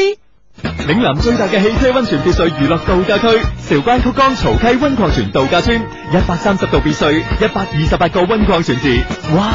住過千萬豪宅，浸住千萬年聖水，個零鐘頭經珠公路即到，溫泉熱線零七五一七個六。咳唔係大病，咳起嚟攞命。制藥老字號佛山馮了性出品嘅蛇膽川貝散，對痰多咳嗽真係好有效㗎。蛇膽川貝散，良方正藥，老少咸宜，家居必備。佛山馮了性藥業有限公司。我哋知道北極嘅冰雪係全球冷熱循環嘅重要冷源。我哋亦知道北極海冰面嘅面積影響住整個北半球冬季嘅大氣環流。但係我哋唔知道，而家吹喺我哋面上嘅呢陣風來自何方？正如我哋唔知道你喺地球嘅邊個角落，無論你喺邊度。我哋都想話你知，我哋真的在乎你。一些事，一些情，恭祝各位新年進步，情長不移。friend 嚟啊嘛，係咪？系 friend 嚟嘅，無論你喺邊度啊，我哋都通過我哋節目啦。逢星期六日晚十點打後喺 FM 九七點四咧，都會有一些事一些情嘅出現。嗯咁啊、除咗我哋有呢個喺诶、呃、现時嘅電台直播之外咧，喺我哋嘅 E 九七四 .com 上面都有我哋以前節目咧，都可以 down 翻落嚟聽一聽嘅。冇錯啦，佢係原本嘅教诶咪完整嘅教材，你一定要喺上边從頭聽到尾先得㗎。冇錯啦，咁啊，溝通方式誒都有若干啊，比如通過我哋嘅情商啦，EQ 二零零三嘅 t o n t o n 上面咧，可以將你哋一啲誒情事啊、情史啊、嚇一啲情題情難題啊，通過我哋一齊咧分享同埋研究，仲有可以喺直播期間咧，通過我哋呢個短信平台啦，零五四六零一零一零咁啊發短信過嚟，我哋一樣會睇到你即刻對我哋節目嘅一個回應嘅。冇錯啦，咁我哋都會相應咁樣同大家解答一下诶啲诶疑難雜症嘅。啊哈啊哈啊嗱咁頭先咧诶報時之前咧，同大家講緊嘅就係，嗯，我哋玩緊個心理測試啊，系就係話估诶匿名禮物。裏邊係乜嘢嚟嘅？嗯咁啊揀 A 嘅咧就係中意食誒啲零食類嘅，零食類嗯咁啊，代代表咧你。你覺得咧就愛情係好煩一件事，嗯可以遲啲嚟就啊遲啲嚟啦，費事咧又一談一談戀愛一拍拖咧，搞到冇晒自我，自己冇晒自由空間，咁 OK 樣一種人。咁但係你又你又未試過，點知入邊嘅樂趣又去到邊呢？咪就係係嘛咁啊揀 B 嘅咧就係話誒一啲你中意嘅飾品啊，或者係衫褲鞋襪咁嘅。嗯咁啊，其實呢啲嘢咧，其實象徵住嘅咧就係自戀。咁揀呢答案嘅朋友咧，通常都係希望對方嘅行為咧可以完全就好似自己諗咁，即係。誒可以 hit 住對方啊！即啊係我覺得點啱對方嘅行為就要係點嘅。哦，咁啊，就算喺互相誒熱戀嘅過程當中，亦都希望百分之百咁樣保有自己嘅生活空間。嚇哦咁啊！如果對方冇辦法配合嘅話咧，話佢咧就誒咁啊冇辦法冇辦法咯，咁啊敬而遠之咁嘅啫，即即係都幾呢種呢類朋友都幾自私喺感情上面嚇。咁啊，從某種意義上嚟講咧，可能呢一類型嘅朋友對於自己嘅生活方式覺得相當滿足，所以咧係唔需要戀人嘅。哦，咁樣啊，係啦，選 B 嘅朋友會即係係有一種咁樣嘅誒戀愛上嘅心態啊。係啊，啊咁啊，不妨你不妨留意下自己啦啊。啊，咁而 C 咧。啊，C 嘅朋友好多朋友都講話要選 C 嘅幾浪漫，其實都幾多人選嘅。選 C 咧就話咧，你會诶、呃、会送一個咧，你曾經向佢提起過某位畫家嘅畫咁樣。其實畫畫俾人嘅幻想度咧係最高嘅吓，嗯揀呢個答案嘅人咧係對戀愛咧具有好強烈嘅憧憬啦，生生性好純真吓，咪、真嘅啦。但係咧，你喺害怕你害怕戀愛當中嘅受傷嘅心理咧，又比一般人強喎，即係你好驚受傷。嗯啊，诶、即係對呢、個个诶、愛情都有些少恐懼，就係驚受傷。嗯咁啊、其實咧，唯有實實際際咁傾談嗰場戀愛之後咧，先可以從中吸取經驗嘅。啊無論任何事情都需要經驗，咁啊，更何況係呢啲愛情呢啲诶，其實呢種係心理上好佔主導地位嗰啲嘢啊，嚇呢種經驗啊更加需要吸收啦，所以你唔使驚嘅。系啦，啊咁我頭先呢個 friend 咧就發短信過嚟啊，就因就翻呢一個心理測試啊，啊哈佢話咧就诶、呃如果調轉頭係佢送嘅話，佢想同對方交朋友咧就送 A，想同對方交交成好朋友咧就送 B，嗯嗯，如果想交成係男女朋友朋友嘅話咧就诶拣、C 咁咁我啊，揀 C 啊，咁我就睇嚟咧，即係話想同對方發展成點，即係或者同對方诶现阶段係咩關係咧？同呢一個送禮物送唔同嘅禮物都幾大關係。系冇錯啦，咁啊，我我哋今日講開喺節假期間送禮吓，男男女诶、呃即係異性朋友之間吓，诶、啊送禮嘅情況下咧，咁之前嘅過去星期咧，我哋喺我哋嘅 E 九七四 .com 上边咧，有我哋嘅一些事一些情嘅事情調查啦，嗯咁啊入边有一個問卷，咁啊诶好多朋友非常之踴躍啦，就會係將佢哋自己嘅情況咧攞出嚟同我哋一齊分享嘅，咁啊根據一個小統計之下咧，我哋都見到一啲嘅情況啊，咁可以同大家一齊诶傾嘅，咁其實咧我哋之诶、我哋呢個調查問卷入边咧有一個都幾關鍵嘅。诶、一個一有一個幾關鍵嘅問題咧，就係話你是否以同你要送禮物嘅呢個對方啊啊 M L 過，咁咧就係即係兩個即係睇下你兩個去到咩階段誒啊你嘅關係啊，已經係咪過咗呢個關係？咁樣喺究竟會唔會係過咗呢個關係之後咧，會好影響你哋所送嘅禮物嘅誒樣樣式啦，誒、啊送禮物嘅方法啦，送禮物嘅場合啦，咁啊樣會唔會有好大影響咧？咁啊，其實咧，我哋發現。的確係會都有幾大嘅影響啊！係啊，有啲人啊覺得即係送禮就為咗追佢，追佢就為咗同佢到達 M L 嘅狀態。。既然所有嘢我追又享受咗啦，啊，M L 又 M 咗啦，之後我還需要還像當年一樣咁樣，啊需要再送禮物俾佢嗎？還是還係還像當年一樣送咁大份禮物俾佢嗎？係啊還需要像當年一樣咁花心思嗎？還需要還像當年一樣誒、呃要自己諗紙計，要出創意咁樣去送禮物俾佢咩？就咁樣視乎呢個人喺你心目中個位置有冇變到啦。究竟係咪真係過呢個階段？大部分朋友都覺得唔需要，定係覺得更加需要呢？吓、咁慢慢我哋慢慢會同大家一齊講俾你聽。我哋首先呢，會诶、呃、会有一個咁咁样嘅恩別呢。其實诶喺呢個咩樣聖誕節又好啊，新春又好，元旦又好啊，嗯呃送禮呢，其實诶好好關鍵，你送嘅對象啊。诶、對象呢，我哋咧姑且，因為喺一些事一些情入边呢，我哋只係討論一啲事情方面嘅嘢吓啊，我哋唔將個範圍擴到太大，係就係我哋就分兩類，就係係一啊你就要想送俾一個你想追嘅人，系啊呢個係第一類。第二咧就係你想送俾一個咧，你已經係诶已經追到手啦，即係你兩個已經成為情侶。係咁啊，情侶之間呢啲小恩小愛吓，啊你都要仲係要送禮噶嘛，係嘛？係啊，送份小禮物咁樣。咁呢兩類人嘅嘅實質分別，喂喂係點樣樣啊？诶、呃我自己覺得咧喺未追到嘅時候，即係追緊嘅時候咧，嗯佢係、希望對方會回禮嘅。咁我即係唔一定話送朱古力，佢要诶诶、呃回翻條雪條俾你，即係唔係咁意思啊哈啊哈啊？即係回翻一個肯同你傾偈嘅機會啊，或者應允你诶，俾、你俾機會你追佢啊。係啦，因為咧，我咧其實我都幾認同莫凡呢個觀點啊。因為點解希望诶對方係會送翻禮物俾自己咧？唔係或者貪佢呢個禮物啊？係咁，其實就係話對方俾到一個暗暗示你啊，係啊就話佢唔討厭你啦，诶啊佢、你哋之間可以成為 friend 咧，甚至乎呢個暗示已經講明俾你聽，诶、佢應承。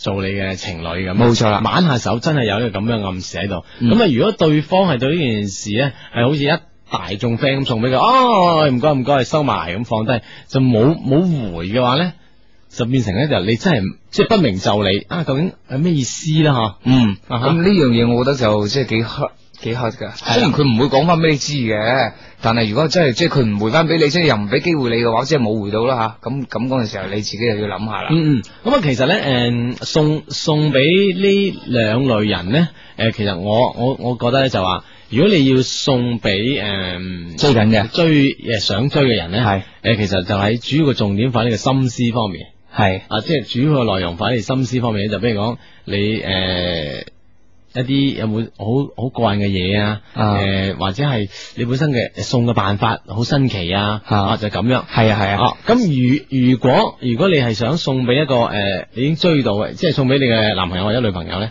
其實就好講個個料啦。即係個餡啊，啊嗰個內容啦，啊誒會唔會真係俾到對方一種誒呃好温馨啊、好體貼啊、好貼身啊，或者好有用啊？啊即係兩樣嘢係有區別嘅。 OK 送禮當然我哋唔可以確確定到話誒送俾誒送追嘅人，我哋要送咩？誒送誒男女朋友要送咩？我哋當然唔可以咁誒一筆就講掂啦啊嚇。咁就其實呢兩樣係有區別嘅，一一個考心思，一個考係咪好體貼、好了解對方， OK 兩樣嘢。吓。咁其實我都幾同意你第一個觀點啊㗎，點就啊係誒追緊嘅時候係送啲別致啲嘅，係因為別致啲咧係可以引起對方對呢樣禮物嘅留意程度啊。係啊係啊係啊。其實對呢個禮物留意程度咧，亦都係诶另一個方面，亦都令到佢會留意送呢個禮物嘅嗰個人，即係你啦，嗯係即係呢個當事人啦。咁咧佢就會俾相當嘅機會啊，俾你咁啊。但係你話即係喺埋一齊就用嗯餡重啲，即係或者體貼啲嘅話，啊我頭先聽嘅時候咁，咁係咪诶我追緊嘅時候就唔使考慮呢樣嘢咧？唔係誒，即係我嘅意思，即係話咧，其實咧兩個人誒交往一段時間咧，其實你對對方相對嚟講係比較了解嘅，啊，可能都會送啲幾貼心嘅嘢，佢覺得誒誒誒好温馨啊，好温暖，可能呢啲嘢啊咧會俾你你嘅男女朋友咧感覺到誒、就好舒服，啊嗯，其實佢唔需要太大驚喜啊，我係咁諗啊，嚇，即係咪嗱？譬如呢、個呢有位朋友做製衣廠咁計啊啊，即係誒追緊嘅時候就送啲別致啲嘅，送到超人嘅衫俾佢。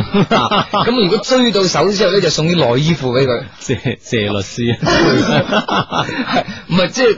即係大個意思可能係咁啦啊哈，嗯，咁啊，如果咧心機旁邊嘅朋友聽咗之後咧，亦都可以將你哋嘅意見咧，誒、發過嚟，唔係上面誒、網上面嗰度有冇有冇講有冇體現到呢個數字啊？誒、數呃字方面咧，誒、我哋網上都係個個問問題咧，就係、只呃係誒個關係去到係 M 唔 M 哦哦啊，哦就冇話係咪男女朋友啊 OK 忽忽略咗呢點。其實 M 唔 M 咧，我哋稍後都慢慢慢同大家 講下，其實呢兩者嘅差別咧，其實都誒、呃都幾大下嘅。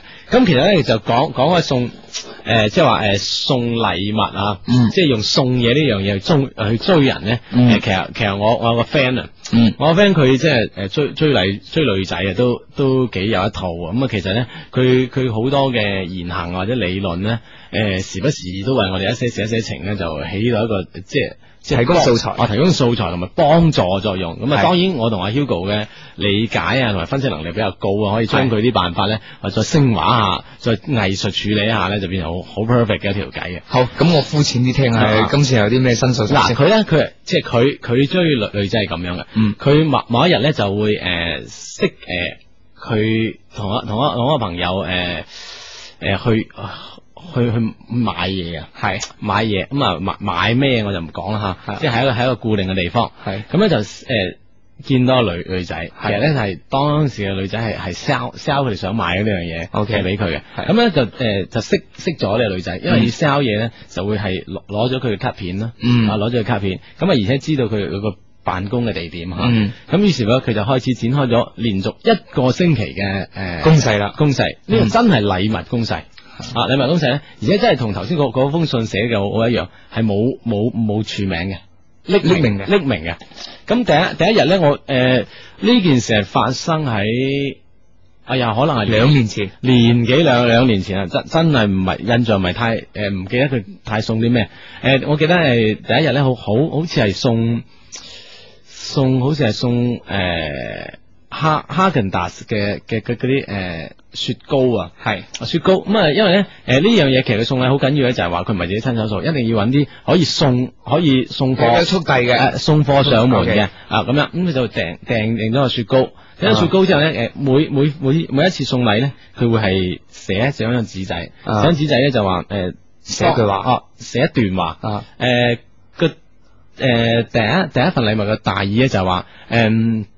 咩咩午誒，佢係揀下晝三四點嘅時候送，嗯即係當下午茶咁送過去嘅，即係咩午午後嘅陽陽光點點點啊，係誒誒，假如呢個時候你啊寫到好好文縐縐咁文藝，假如呢個時候你望住窗外陽光，手上攞住一杯咖啡嘅時候，如果你嘅手邊有一個雪糕，而且哈根達斯雪糕嘅話，你諗下呢種呢呢種呢種即係係幾寫意。係啊，啊，就係咁樣。再假如仲有一句就係、假如你再大方啲嘅話，可以請埋你周邊嘅同事一齊分享嘅話，你係呢種情景係即係幾舒服嘅一種情景。嚇啊，咁於是乎咧，咁當然送到去咧誒冇署名嘅。嗯，咁樣咧，誒、咩女仔收到之後咧，誒、我相信啊，就係會係按照佢所講噶啦，咁、啊食咗啦，嚇同啲同事分享啦嚇、分享咗呢樣嘢，咁樣誒、就會，咁誒喺當晚佢就佢、就收到咗呢呢個女仔嘅電話，係佢哎話匿名匿哦就問啊佢啦，問啦，呃誒、喂，你你係係咪係咪係咪你送啊？啊啊咩咁大整蠱啊？唔使咩？佢話唔係啊，我冇呢回事啊。咁咁就順便問佢，哇！你個你咁樣人，你都唔知人哋邊個，咁你咪要打好多電話？佢話係啊，我因為打好多電話啊。你你咧就係我第三個電話，哦 即係第誒即時好失望啊啊佢已經第三個就就問佢都算 O K 噶啊啦，係三個問佢。好啦，咁啊第第二日咧，佢又係誒啊唔知送啲誒咩湯圓王嘅湯圓啊咁樣，嗯又係可以咁送去嘅，嗯又俾埋的士費人哋嗰啲。嗰啲公仔啊咁啊，啊送送落去，又又講一講一堆説話，我唔記得咗咩説話。第三日就送誒。呃啊送送百合花，百百合花，點解送百合花咧？因為咧啱啱啱啱嗰嗰一陣咧就整咗誒掛起颱風啊，颱風個名好靚，叫百合。佢話啊啊叫叫百合，咁佢諗起送百合花，佢話啊諗諗諗唔到颱颱風個名都可以咁靚啊就好似誒我我哋今日誒呃所送嘅一種百合花，而且下邊仲有幾句咧就話誒、連連續送咗兩兩日食嘅嘢咧，相可以信。其他同事一齊嘅。啊，係啦，咁啊，因為佢送誒，譬如講送湯圓王，佢送好多種湯圓，哇咩湯圓都有，誒、誒五五六種送晒佢，發揮群眾力量啊咁佢話誒，到到今日咧，誒、相信你啲同事中午飯已經食少咗噶啦，係佢諗住一定會有下午茶嘅， 但係我送咗百合花俾你，即係話開開始有啲玩嘅成分啦，啊，嗯哇，覺得啊，咁人哋覺得啊，呢、個人都幾過癮喎，嚇，啊，送咗兩日食嘅，突然間搞呢啲，我諗佢同事都有啲起哄，咁就話一定要捉佢出嚟，識佢，無論點識佢，即係同事好想有渴望見到呢個人，咁啊送咗百合花，咁啊最誒之間仲送咗日，到第五日咧就送送啱。水果啊，咁佢話咧誒誒誒唔知點有有花總有果，我哋要結果啊點樣點樣點樣，哇咁樣到到誒點揭盅嘅咧係誒點揭盅嘅咧就係、啊我我諗下佢佢個辦法係點揭盅嘅咧，最尾係呃誒好似係寫寫份嘢俾佢定係叫佢誒。呃聽聽樣咩嘢噶？啊最尾結咗係咁啊！當然呢、呢個過呢、個過程唔重要吓，咁、我哋就講咗呃誒一佢個人好有呢心思啊送禮咧係好有心思，佢就追佢，咁啊結果咧係係追追到手啊，啊追到手啊咁樣，咁咧就係呢種心思咧就係話誒你視乎你要。如果真係想追一個人用送禮辦法咧，唔係話好好單純咁樣啊不斷咁冧啲禮物上去啊，其實每樣禮物咧代表一樣意思，而且有有啲轉折啊，有啲波瀾起伏喺度咧，可能好引到人啊。我其實好關心诶啊，頭先呢個古仔裏面嘅男主角咧，诶成功追到個女仔，甚至 M L 之後咧， 誒仲有啊呢呢樣嘢都冇同我講喎。係即係我諗應該佢係乜嘢都會同你哋講噶啦。嗱，冇講就知應該冇乜下文。即係朋誒、呃即係呢誒，我我有一個朋友係咁樣嘅，係誒呢呢啲朋友當然誒，當然佢追呢個時候咧，誒佢喺連續五日嘅所有嗰張紙上嘅內容咧，誒、其實誒。誒我我我同阿 Hugo 都有都有參與，係啊參與度㗎，啊都有度。咁啊誒事成之後咧，就好似冇咩冇咩份啦。我哋即係幫手度嗰啲人都已經冇咩份啦，即係冇咩哦享受追咗之後嘅快樂佢哋啦已經過住二人嘅世界咁樣嗯啊，啊好好開心噶，簡直啊！不過當 然我我哋都開心，我哋都見到我哋我哋嘅結晶可以 有收成咁， 都得㗎。咁啊，當時未有節目啊，而家有節目咁啊，係啦，我哋可以幫到更多人啊，遍地有果啊。嗯，係啦。呢度咧，我哋诶、嗯有一個四零五零嘅 friend 咧，佢話講得太對啦，哈哈哈哈咁啊！我點解揀呢條短信讀咧？因為佢太少字，好容易明。哦，誒睇嚟都係你你頭先講嗰樣嘢好啱啊，係嘛？誒追嘅時候要花啲心思，冇冇錯啦，咁啊當然我唔代表係追到之後唔使花心思，係我哋都冇咁講過啊係啦，咁啊其實呢樣嘢啱先舉呢個例子就係講我哋要追誒、追嘅人咧，你你你送啲咩禮啊？嗯咁、但係如果係要送啲禮俾你嘅男女朋友，送啲小禮物，譬如講佢生日又好啊，節假又好，其中啲送啲咩禮物咧吓？莫凡誒呃送咩禮物啊，或者點樣送啦吓？邊類型嘅嘢咧會受歡迎啲嘅咧吓？當然好嘢自然受歡迎啊。頭先頭先我哋講過，誒、送一樣嘢要即係喺大路嘢嘅情況下，嗯揾啲揾啲得意啲嘅辦法包裝啊。係。咁而家我哋又講下送咩禮物啊？係。誒、我記得咧，有一年啊，關之琳生日啦。啊係嚇，劉德華咧就送咗一樣禮物俾佢嘅。我哦我我我以為你講劉，我以為另外一位生嘅， 劉聯雄。 哦，而家都幾幾親密㗎兩個。啊，唔知啊。啊，咁啊，劉德華劉德華送送咩送呢禮個禮物咧，就攞誒一百蚊港紙，係攝咗一條紙底褲嘅。咁樣啊？係啊。點點點接嘅啦嚇？點樣點樣接應該好高難度我關心嘅啫。啊啊，咁我誒我相信呢個時候咧，劉德華都係度咗好耐，啊啊啊，都唔知誒，都唔知送乜嘢，最送尾咩禮好？係啦，你話太貴重咧，人哋好似成日都收到啲另外一位劉生都貴咗我係哋五呢個萬鬥貴啊，唔得噶。啊，係啦，咁你又唔夠人貴嘅，啊肯定。咁心鬥心思，誒、咁當時係咩咩咩反應啊？關之琳關之琳嘅反應就係笑咯，即刻就诶、呃叫啲記者嚟咯，要影啊，我要影而下家着呢嗰啲。嗱，誒咁啊，當然呢個心思呢樣嘢咧，啊，可能誒、好似叫記者嚟有炒炒作呢樣嘢啊。咁啊，九一三七就講佢話，可唔可以送 K 咧？佢話送 K 啊啊啊啊！咁啊，呢呢個時候對於好多主動嘅人嚟講咧，佢都唔一定話要節假，都想都想送，時時都想送嘅。咪就係咯啊可唔可以咧？你覺得？ 點解唔點就係咯？我反應都係 K 係嗱，我我嗱，我覺得就係可以嘅。慣性動作嚟嘅喎，梗係可以啦。啊可以。如果對方係收埋呢個禮物嘅話咧，啊啊呢樣呢件事係掂啦。咩啊？你講即係平時之前係未 K 嘅，你嘅意思係嘛？係啊，咁咁佢梗係咁啦，係嘛？哦我已經 K 咁，如果 K 開再送人哋，人哋覺得冇冇癮噶咯，會唔會啊？所以我就頭先覺得，我以為呢呢位呢呢個 friend 係苦練咗一種新式嘅 K 法添，就即係啊個字就送個新奇好玩嘅法國濕吻呢句咁。哇，係咪啊？係啊，哎呀，真係真係。我如果未送過咧，你咁大膽咁主動去送咧，人哋又肯收嘅咧，其實呢啲得咪啦啊亦都不妨係一個主動嘅辦法嚟㗎。嗯。嗯。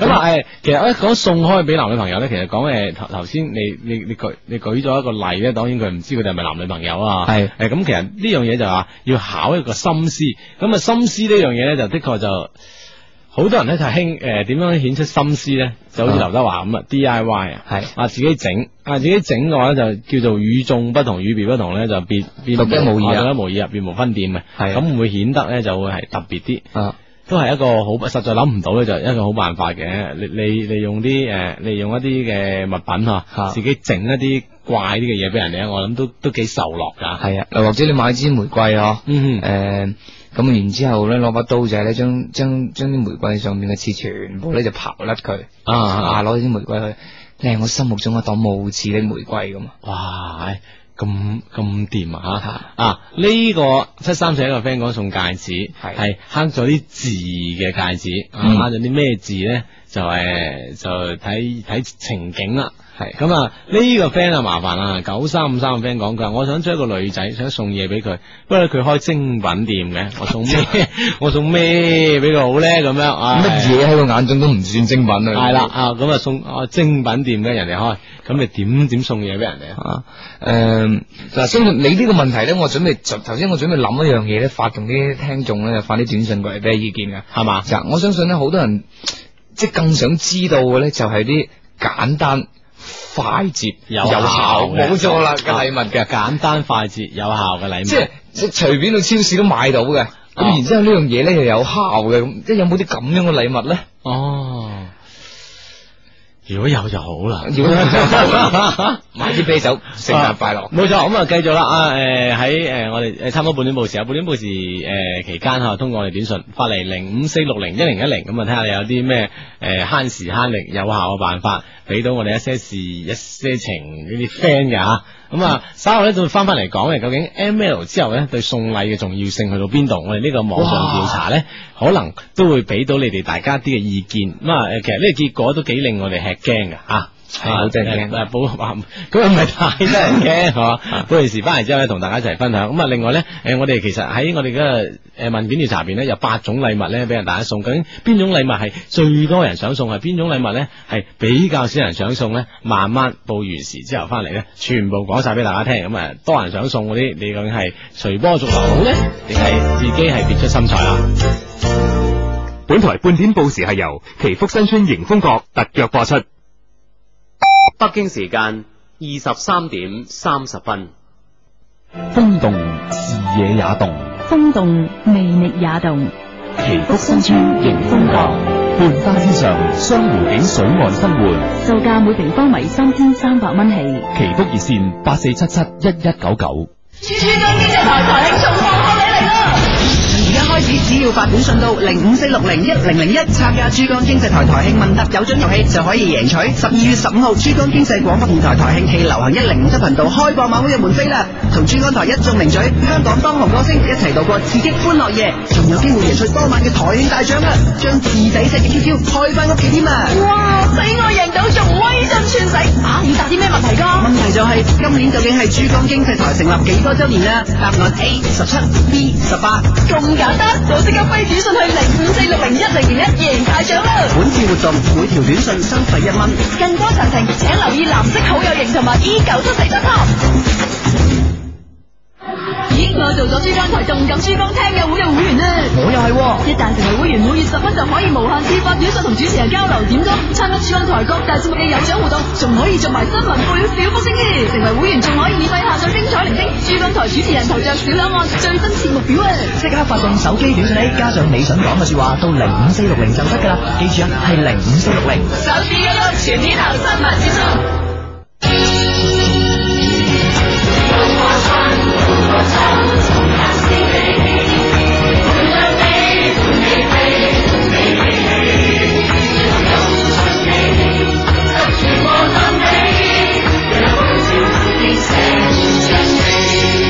無限九七四，流行一零五七，珠江經濟台台慶十七周年。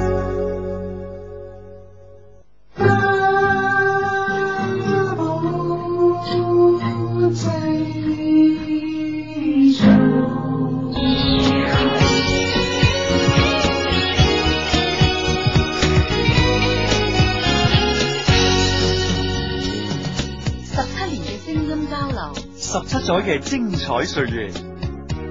孖寶製造周慶文、陳迪生，祝珠江經濟廣播電台十七歲生日快樂！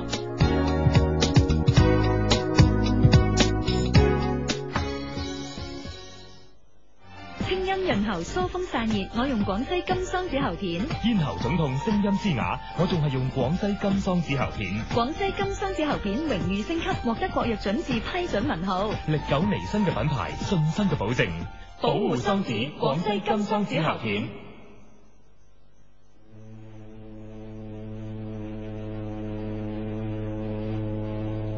每日傍晚嘅時候，我都習慣咗喺珠江邊散下心，睇住水浪拍打岸邊嘅時候，我沉默不語。講實話，一日嘅孤獨擠清感覺令到我好煩，或者只有喺水裏邊嘅渡輪汽笛可以令我清醒啲啦。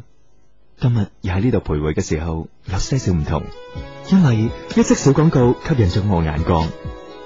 手機短信心靈同居年代，通過短信尋找一段浪漫情緣啊！誒，幾好玩喎，繼續睇落去先。發短信五一去九八八八五一六，聯通用戶發去九九七七五一六，咁就可以加入心靈同居年代。試下先，我諗我係移動用戶，發送五一去九八八八五一六咧。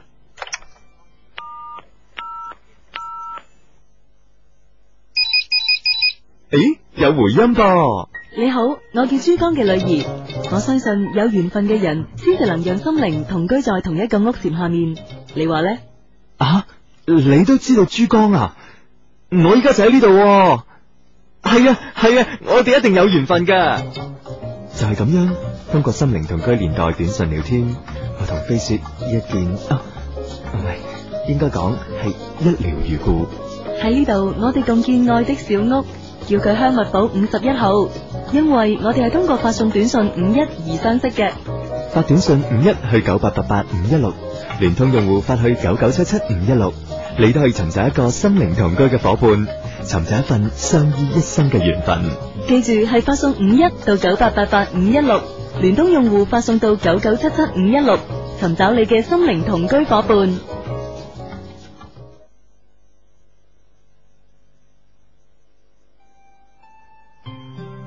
我哋知道北極嘅冰雪係全球冷熱循環嘅重要冷源。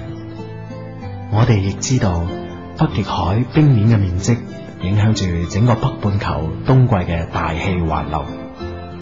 但係我哋唔知道，而家吹喺我哋面上嘅呢陣風來自何方？正如我哋唔知道你喺地球嘅邊個角落，無論你喺邊度。我哋都想話你知，我哋真的在乎你。一些事，一些情，恭祝各位新年進步，情長得意。friend 嚟啊嘛，冇錯，咁啊，恭祝各位吓，真係要情場得意啦。咁啊，情場如何之得意咧吓？送禮物呢樣嘢咧，極其關鍵啊，極其關鍵啦。啱先咧，我哋喺誒唔係，我哋要講嘅話，我哋報報完時之後，我翻嚟講，我哋喺 E 九七四 .com 上面一個一些事一些情嘅事情調查啦。咁、嗯其中咧一個問題就係你是否與你要將送禮嘅對方咧 M L 咗？嗯咁啊誒，其實 M 咗同未 M 咗咧，佢哋所差別好大啊，差別好大。佢哋所送嘅禮物咧，同埋誒所選擇嘅金額啦，同埋所選擇一種誒嘅方式同場合咧，其實都差異好大嘅。嗯咁我我我哋誒先講下未未 M L 嗰啲嚇，未啊 ML 未未 M L 嗰啲。嗯嗱，我咧就未诶呢、個星期咧就未得閒上個網站睇佢有咩揀咯。咁、嗯我估計咧就應該未 M 之前咧就係诶會係诶含蓄啲嘅啲禮物會含含蓄啲禮物。其實咧，我哋喺誒呃被選擇禮物當中，誒、都有誒誒、呃七八種咁多嚇。誒、啊其實咧分別有一啲嘅誒誒飾物啦、啊衫褲鞋襪啦，就有啲啊一啲嘅電子產品啦，比如手機啊、誒、誒、叫做咩啊？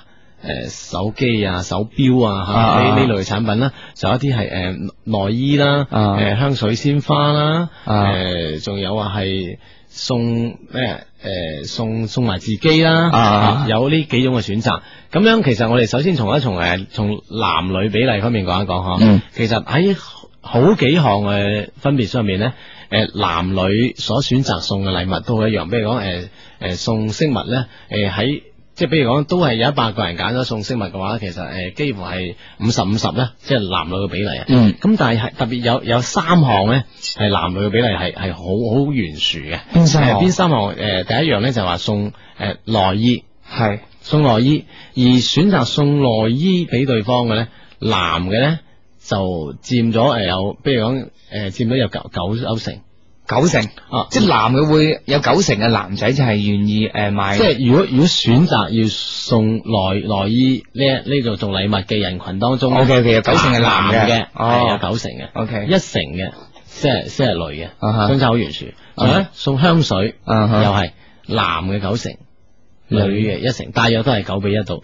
仲有一個係誒送花。嗯男嘅更加幾乎接近百分百添，嗯即係如果選擇送花嘅話，嗯女嘅好少話送花俾男嘅，係啊呢樣真，呢樣嘢咧，我估計會唔會係同诶被送對象對呢樣嘢嘅 s- 即係講究程度咧？啊啊，即係譬如诶內衣褲咁嗬，啊啊可能係咁，梗係女仔講究嘅男仔嘅係咯內衣褲啦係咯係咯係咯即係男即係男仔講即係講究內遇內褲嘅男仔可能唔係太多，啊咁所以係啦女仔咧就覺得啊都未有必要送我，可能講究錶嘅男仔比較多咁啦，咪送錶啦。係啦，咁啊譬如香水咁，可能大部分女仔都會嗯諗。女仔相對於男仔而言又更講究啲，係啊，係啦，咁啊仲有就花花啦啦，就更加係啦，係啊啊每日男嘅揸束花噶嘛，即係男收仔都收束花咁。好易上喎、啊都 OK 嘅，有得收喎， 係咪先？咁啊，啊其實诶、誒有有一樣嘢就幾幾怪咧，就其實我哋專門咧就係設咗一個禮物，就係、自己，嗯即係會唔會喺節日期間將自己送俾對方咧？吓、嗯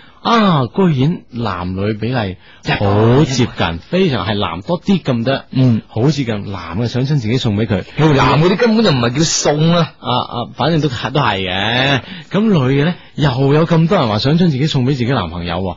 哇！喺我覺得呢樣嘢就稍稍真係出乎意料。你覺得點會有咁嘅現象啊？啊，我覺得即係會唔會同而家即係時下啲男仔同女仔嗰種誒、嗯呃是否主導嘅角色係有啲相嗯連嘅？你睇而家好多地方，即係譬如誒、呃女仔都好耀武揚威啊，啊哈哈！即係誒、呃、體育啦、哦，體育啊，唔唔好話陰盛陽衰啦，即係總之啊，誒陰啊真係好盛下咁啊，羊都教教教都夠啊係衰嘛，都夠衰。咁 跟住跟住誒喺喺啲咩公司啊，而家經常見到女老總噶噃， 啊，係啊，好好多啲女強人越嚟越多㗎。係啊係啦，係啦。咁啊跟住喺街邊見到啲靚車咧，啊誒個司機位嗰度咧，啊誒以前就基本上一色清一色都係男噶啦，係啦，係啦。嗯而家越嚟越見到真係香居就係美人係炸緊㗎。係啦，係啦，啊咁樣嘅。系啊，所以而家啲人即係覺得我都可以同你男嘅揮啦，咁咁我使乜咁避忌？一定要你服侍啫，我服侍下你都得嘅，咁啊啊哈我送俾你啦，咁咁唔知會唔會咁啦？啊，咁就係可能诶一一個咁樣嘅一個觀點啊啦。另外咧就可能話大家諗法方面，可能男女嘅諗法咧已經日日趨一致啊。係日趨一致，你有選擇我嘅權利，亦都我同樣有選擇你嘅權利咁樣。啊咁啊，究竟诶、究竟係 M L 咗之後嘅送嘅禮物咧？我我哋我哋原原先係咁估計嘅，嗯未 M L 之前咧，诶、送份禮咧就都都幾幾重下。即係係幾啊幾落本，幾落本，因為我哋都有講誒、呃有一個測試，有一個問題就係你送禮嘅金額去到邊嘛。嗯誒、即係話未 M L 之前咧，我我哋諗下都幾落本嘅。嗯 M L 之後咧就係、形形式啫，唉、食餐人飯算啦啊，人人有你有，我咪係咁送啲咯，就冇咁落本嘅。嗯啊，其實發現唔係，係唔係點嘅咧 M L 咗嗰啲誒，唔講話係誒話呃同以前一樣，甚至乎更加加重嗰本。真係㗎？係啊，你覺得點解咧？我覺得就好難解喎，因為咧，啊好難解我我頭先你喺度聽講，聽緊你講嘅時候咧，我突然間諗起一句話，誒、啊有啲電影或者啲啲文章裏邊咧會講，唉，都老夫老妻啦，使乜咁，即係使乜唔好咁避啦咁。啊哈啊哈！嗱，講呢句話，大家都應該都耳熟能詳嘅。係咁講呢句話嘅時候，就肯定咧就話，誒、嗯即係已經越嚟越少，因為老夫老妻而越嚟越少誒、送禮啊之類啲嘢送禮啊，或者係送啲有浪漫啲啊吓，骨痹啲啊咁樣。係啊，诶，但係我咁啊發推翻落嚟就即係即係 M L，即係你啊係啊你越越親密就越乜嘢啊嘛，一樣係啦。係哎，我發現同我哋猜測嘅唔同喎。啊 M L 咗之後咧，可能我更加更加落本喎，無論心思又好，诶、錢銀方面好，更加落本。唔通而家啲人變咗啊？哦，可能會唔會係即係會會會懂得去珍惜人啊 M L 之後會唔會大家真係覺得會诶、呃增增進咗一步？啊？大家更愛對方啊，嗯 會唔會係咁樣啦？因為咧，我我哋嘅問題咧又又冇問點解嘅，係啊，只不過係一個诶好、枯燥嘅數字上嘅诶、呃一個對比，嗯一一個對對比俾大家，咁發現咗咁嘅現象啊！如果你哋覺得係會點解嘅話吓，你哋覺得點解會有咁樣一種嘅诶、呃心理測試，唔係一個問卷測試之後咧會有咁樣結果咧？不妨可以通過短信方面诶話俾我哋知啊，零五四六零一零一零。冇錯啦，咁啊，我哋再睇翻短信啊，咁啊呢邊咧有個誒五三條六嘅朋友，佢話有冇搞錯啊？送內衣叫我點去買啊？係啦，即係可能呢個係，如果送女性內衣俾女朋友啊，即係我都唔知點落手。唔啊係嗯你將個 size 講俾你嘅另外一個比較要好嘅女性朋友聽，係啊，話埋俾你聽，我要咁咁咁，你咪唔幫我先咁啊？ friend 嚟噶嘛？哦，咁啊，啊，如果要知道對方 size 啊咧，咁啊真係要啊，真係。都都即係講明你兩個嘅關係都非同一般噶啊。嗯，有啲人目測都好犀利咁，我知。啊係啊，除非你專業嗰啲 人。 七三六一個 friend 講，不如就送部精緻嘅手機俾佢啦。嗯啊。诶，佢、又冇講理由，咁啊手機咧，相信手機已經唔係诶，我我而家對手機嘅界定唔係一種實用品啊，係一種時尚產品嚟啊噶。诶、好多靚女吓、都係追追手機款、追新型號咁樣啊不斷咁變，咁你不妨啊當咗時尚品送俾佢，其實都係一個好辦法嚟嘅。嗰隻手機其實都幾過癮噶，特別喺女仔身上啊！而家咧，我見啲女仔咧去街嘅時候啊，嗯手機響咧，起碼揾兩分鐘啊！係嘛？即係譬如佢個手袋咁啊，哦呢個手袋唔大唔細咁啊，入邊咧，而以前係一部，而家好多人都兩部手機，你有冇發現啊？系啊，而家整咗个咩咩咩咩通啊嘛，係啊，系啊，而家啲人好中意兩部手機，咁一響咧，佢個袋呢啲放呢啲係古靈精怪，炒炒炒炒炒炒，垃圾垃圾圾一堆垃圾，係咯哦，咁又唔係咁講，一堆好似垃圾嘅 嘢啊，亂七八糟。唔係啊，有時真係㗎，啲送嗰啲禮物，如果即係你唔識送我嗰人，就可能成為咗人哋嘅又一件。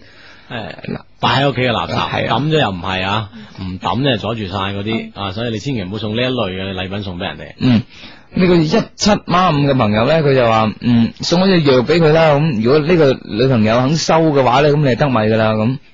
哦，咁樣，诶、呢、個零一四五咧就將佢自己嘅情況同我哋一齊分享。佢話我試過去地鐵站咧換咗一袋硬幣。係咁啊，親自用硬幣做咗個心形送俾女朋友，係結果好掂嘅咁樣，係即係講明佢都幾有誠意啊，專程去做呢樣做嗰樣啊，人哋都感感受到你一種特登為佢所做嘅事呢種咁樣嘅溫暖啊，啊，誒啊，我突然間記翻啦，誒、嗯哼我舊年大概差唔多呢個時候啊，哦，你又諗起舊年差唔多呢個時候，啊呃我我曾經即係誒俾一個 friend 諮詢過，佢想係個女仔嚟㗎，啊佢咧就諮詢誒誒送啲咩嘢俾個男仔好咁，啊啊啊，咁咧就誒、呃、當時咧我就諗咗條橋俾佢，嗯就又慳，希望又得米嘅。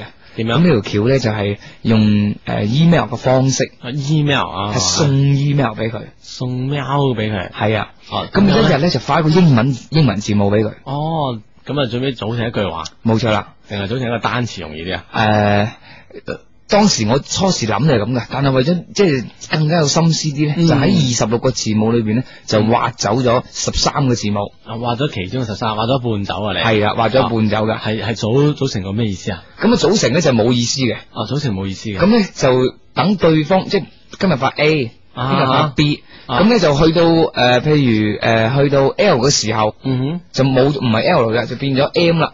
哦哦哦哦哦。咁你等對方嘅猜測冇咗嗰啲字母，究竟會組成乜嘢？哦，冇啲嚟組成。係啦。哦，咁樣。咁咧就又慳錢，就又得米啦。咁啊，最啊尾發現，哇！呢、個呢、個人都幾有心思喎。哦，即係對對方好似玩遊戲咁同你玩落去啊。係啊最緊要玩吊人啊哦玩出嚟咧係幾驚喜嘅，即係幾過癮嘅一句說話。係啊手呢句說話係一路想講唔敢講嘅說話。係啦。哇。咁啊，當時咧呢、個女仔係選擇咗佢 I love you 嘅。 I love you。咁啊，嗯組埋好似係十十一定十二個，我唔記得咗，啊 U 咁七八。有重複㗎。哦哦哦，咁樣。有個 O 就重複咗啦。啊哈哈哈。咁咁啊咁樣，反正就大大概係七八個字母啫。係啦啊哈。啊，咁跟住剩翻嗰啲就發晒俾佢，咁啊對方收咗之後咧就好高興。哇！成功咗係嘛？啊 誒，最尾我就冇追問 啦。啊，試下你，即係我覺得你似雷鋒啊，做話好事唔留名。唔係你你哋兩個都係咁啊 係大家 都費費事你啊呢件嘢，我人所以好啱做呢個節目係啊係啊，冇錯。 嗱呢個 friend 咁樣講，八三八嘅 friend 講佢話，我估計可能 M L 就之後咧，關係確定咗，所以更加落本，係咁嘅意思。M L 佢哎自己人咯，使錢喺自己人身上有乜所謂啫？哦，係喎，之前你送咗未未必係未知啊啊嘛，送俾第二個晚喺擰轉身唔識你啊啊！呢個解釋幾好，都啱啊！即係呢個呃呢個我制㗎嘛愛情經濟學嚟嘅，絕對經濟學，自己有你就冇計較咁多，屋企人嚟噶嘛，係咪先？係啊，有啲如果有啲仲絕核啲嘅咧，就係最好送啲送完之後要兩個人一齊用嘅嘢，啊，係啦，係係噃，係啦，係咪先啊係啦，咁啊，所以咧就啊都啱 喎，係啊自己人仲邊度計較成本嘅啫，係嘛？啊得係啊，呢個 friend 屋得屋企人係啊，啊我哋一路都諗諗唔明呢個道理，點解要咁開竅樣啊？係啦，開竅啊！嗯誒一一五出呢個 friend 咧，佢話誒我就係送內衣俾我女朋友㗎，嗯，誒佢都唔覺得失禮，佢唔覺得失禮送嗰人唔覺得失禮，我唔知你點樣點樣，即係購買啊呢個禮物嗰陣，唔知係有咩橋嗬？係啊有橋可以幫好多 friend 嘅。睇嚟你面皮都幾厚啊，啊，係啦，面皮口有時係真係好好啊。嗯。嗯哼，啊，其實送內衣咧，我覺得誒嗱嗱，譬如咧誒送禮物，一般我哋都會附帶一句抄開佢睇下咩嚟嘅咁啊嘛。嗯嗯咁啊，一般咧誒，如果係送譬如誒送戒指，我哋睇電視啊，戴上去睇下啱唔啱咁啊嗯，嚇。係啦係啦啊，。咁啊睇送送下你件外套又話，誒着上身試下得唔得？咁啊睇下個圈位啊點樣。係啊，咁如果送內衣嘅話，咁佢係究竟係想點啦？啊試下啱唔啱啊？真係咁咩？係啊，啊都得喎着嚇。出嚟睇下啱唔啱？啊得啊得啊得啊得，零五零二嘅 friend 講話，當然要落重本啦。M L 過之後咧就知道個中樂趣，仲想繼續啊嘛咁。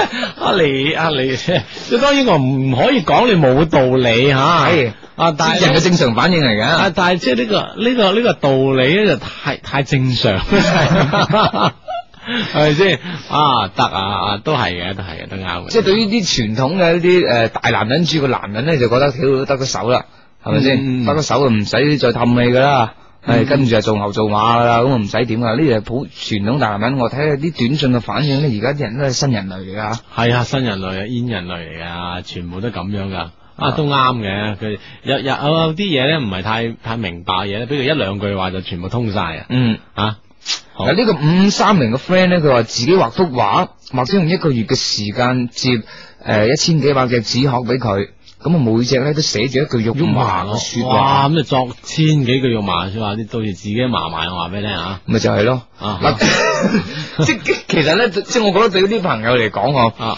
誒，佢係搏對方種咩咧？係佢佢呢個過程啊，即係接接呢一千隻紙鶴嘅過程，究竟係誒、呃自己享受誒、呃浪漫咧，定係話想俾人感動啊？哇！我為你做乜嘢都得㗎，超乎常啊人做嘢都得㗎咁。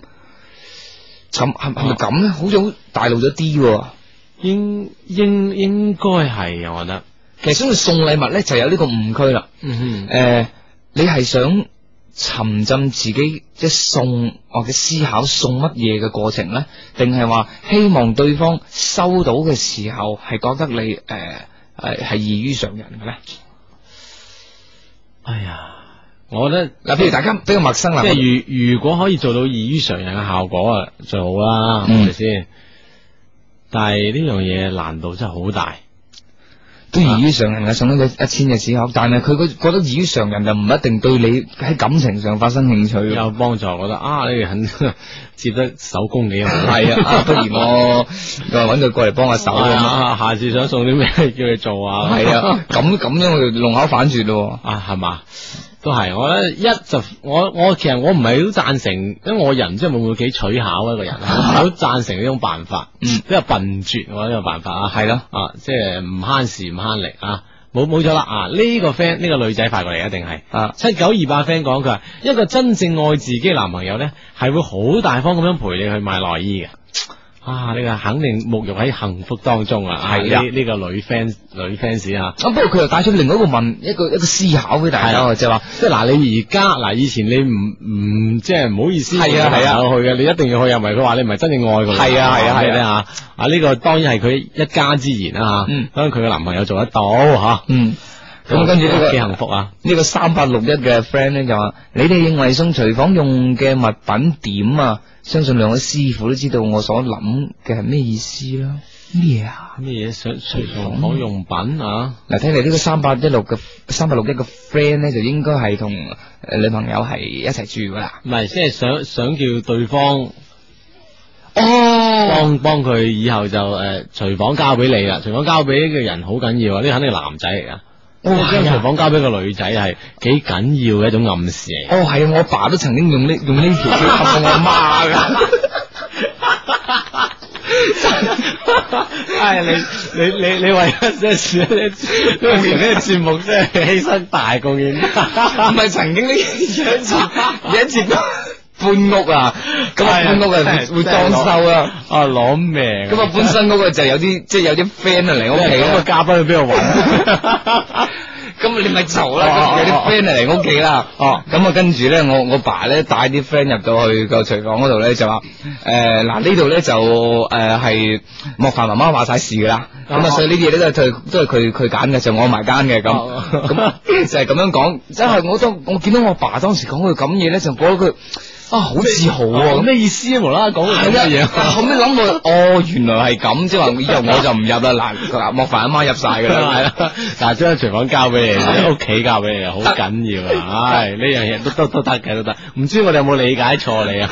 你嘅意思啊？我諗可能係咁樣啊！唉，真係好嘢，唉，我哋嘉賓真係 O K 啊！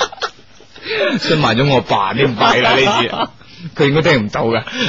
冇事冇事，都咁耐，啊老夫老妻，老夫老妻 啦，OK，嗱，咁呢個六一三二嘅 friend 講佢話，不如咧就攞兩個人嘅相去整張 pastel，即係整個拍噴圖拼圖啊。嗯，咁樣咧，到時咧就俾佢砌下砌下，都啊都都都幾幾温馨幾浪漫噶。啊誒講起呢條橋咧，啊我誒、呃大概係晏晝嘅時候聽到個 friend 打電話嘅時候，啊！點樣？佢諮詢我邊度有得整拼圖㗎。啊，整拼圖吓嘅，就咁我我問佢你你整咩拼圖咁即係啊做？咩㗎係啊，咧佢就同呢個 friend 一樣嘅，就兩個人影張相，但係佢就好特別嘅，佢就诶自己買部比較靚嘅數碼相機，哦哦，打打佢出嚟唔係啊係影低咗同佢女朋友啊，影低咗先。比較親密嘅時候嗯嘅一幅相。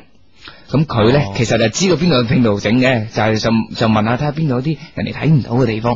咁我講呢樣嘢嘅主要原因咧係因為。啊哈誒、大家不妨咧可以攞啲即係大家即係雙方啊，男女雙方睇咗都會會比較舐嘢嘅圖片啊，哦，咁樣啊。係啊，即係親密係即係親熱嘅時候，嗰嗰嗰個嗰個片段係係一種選擇啦，亦都可以係、啊哈啊哈你成日經常去嗰個地方，特登影低嗰個地方去整張拍手，啊咁、然之後整一幅啊，咁然之後你哋兩個咧就一齊砌，咁都幾過癮。嗯嗯，係係，呢個 friend 啊更加直接，七六八五嘅 friend 佢話我送錢俾我女朋友，哇！即係好似劉德華咁啊，我送錢俾佢送啊，錢真係，唉，都得都得都得啊！呢呢啲辦法真係冇冇冇得諗嘅辦法，冇得抵擋啊！冇啊冇得抵擋嘅辦法嚟啦！哎呀，好啊，正啊！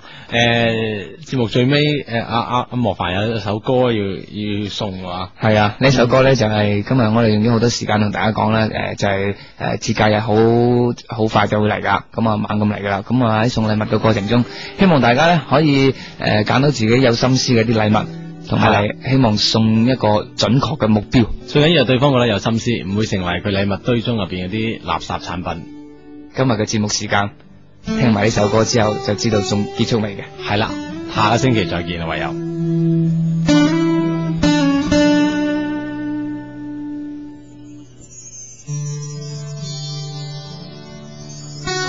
如果我是半張廢紙，任我發現。如果我是個空罐子，被你鐵了心。被你遺棄，被你活埋，讓我愉快，讓我握緊，讓我盛放頹廢中那味態。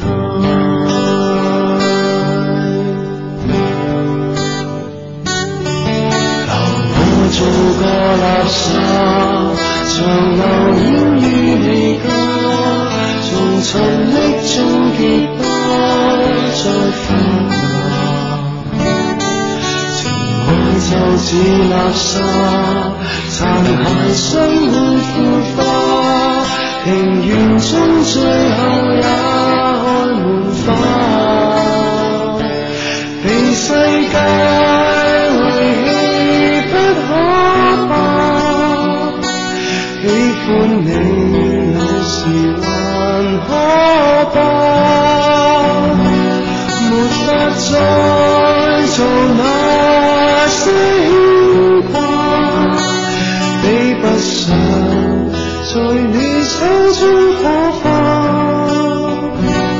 不需要完美得可怕，太快樂從無牽掛，殘忍不好嗎？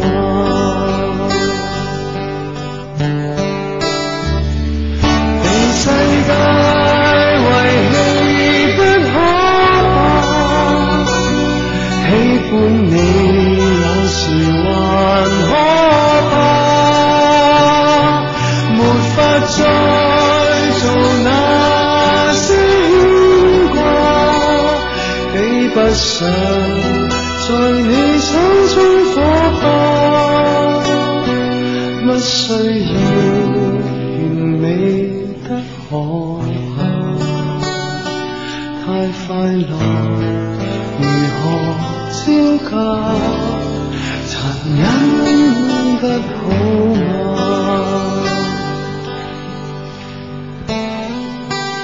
灰燼裏被徹底消化，我以後全無牽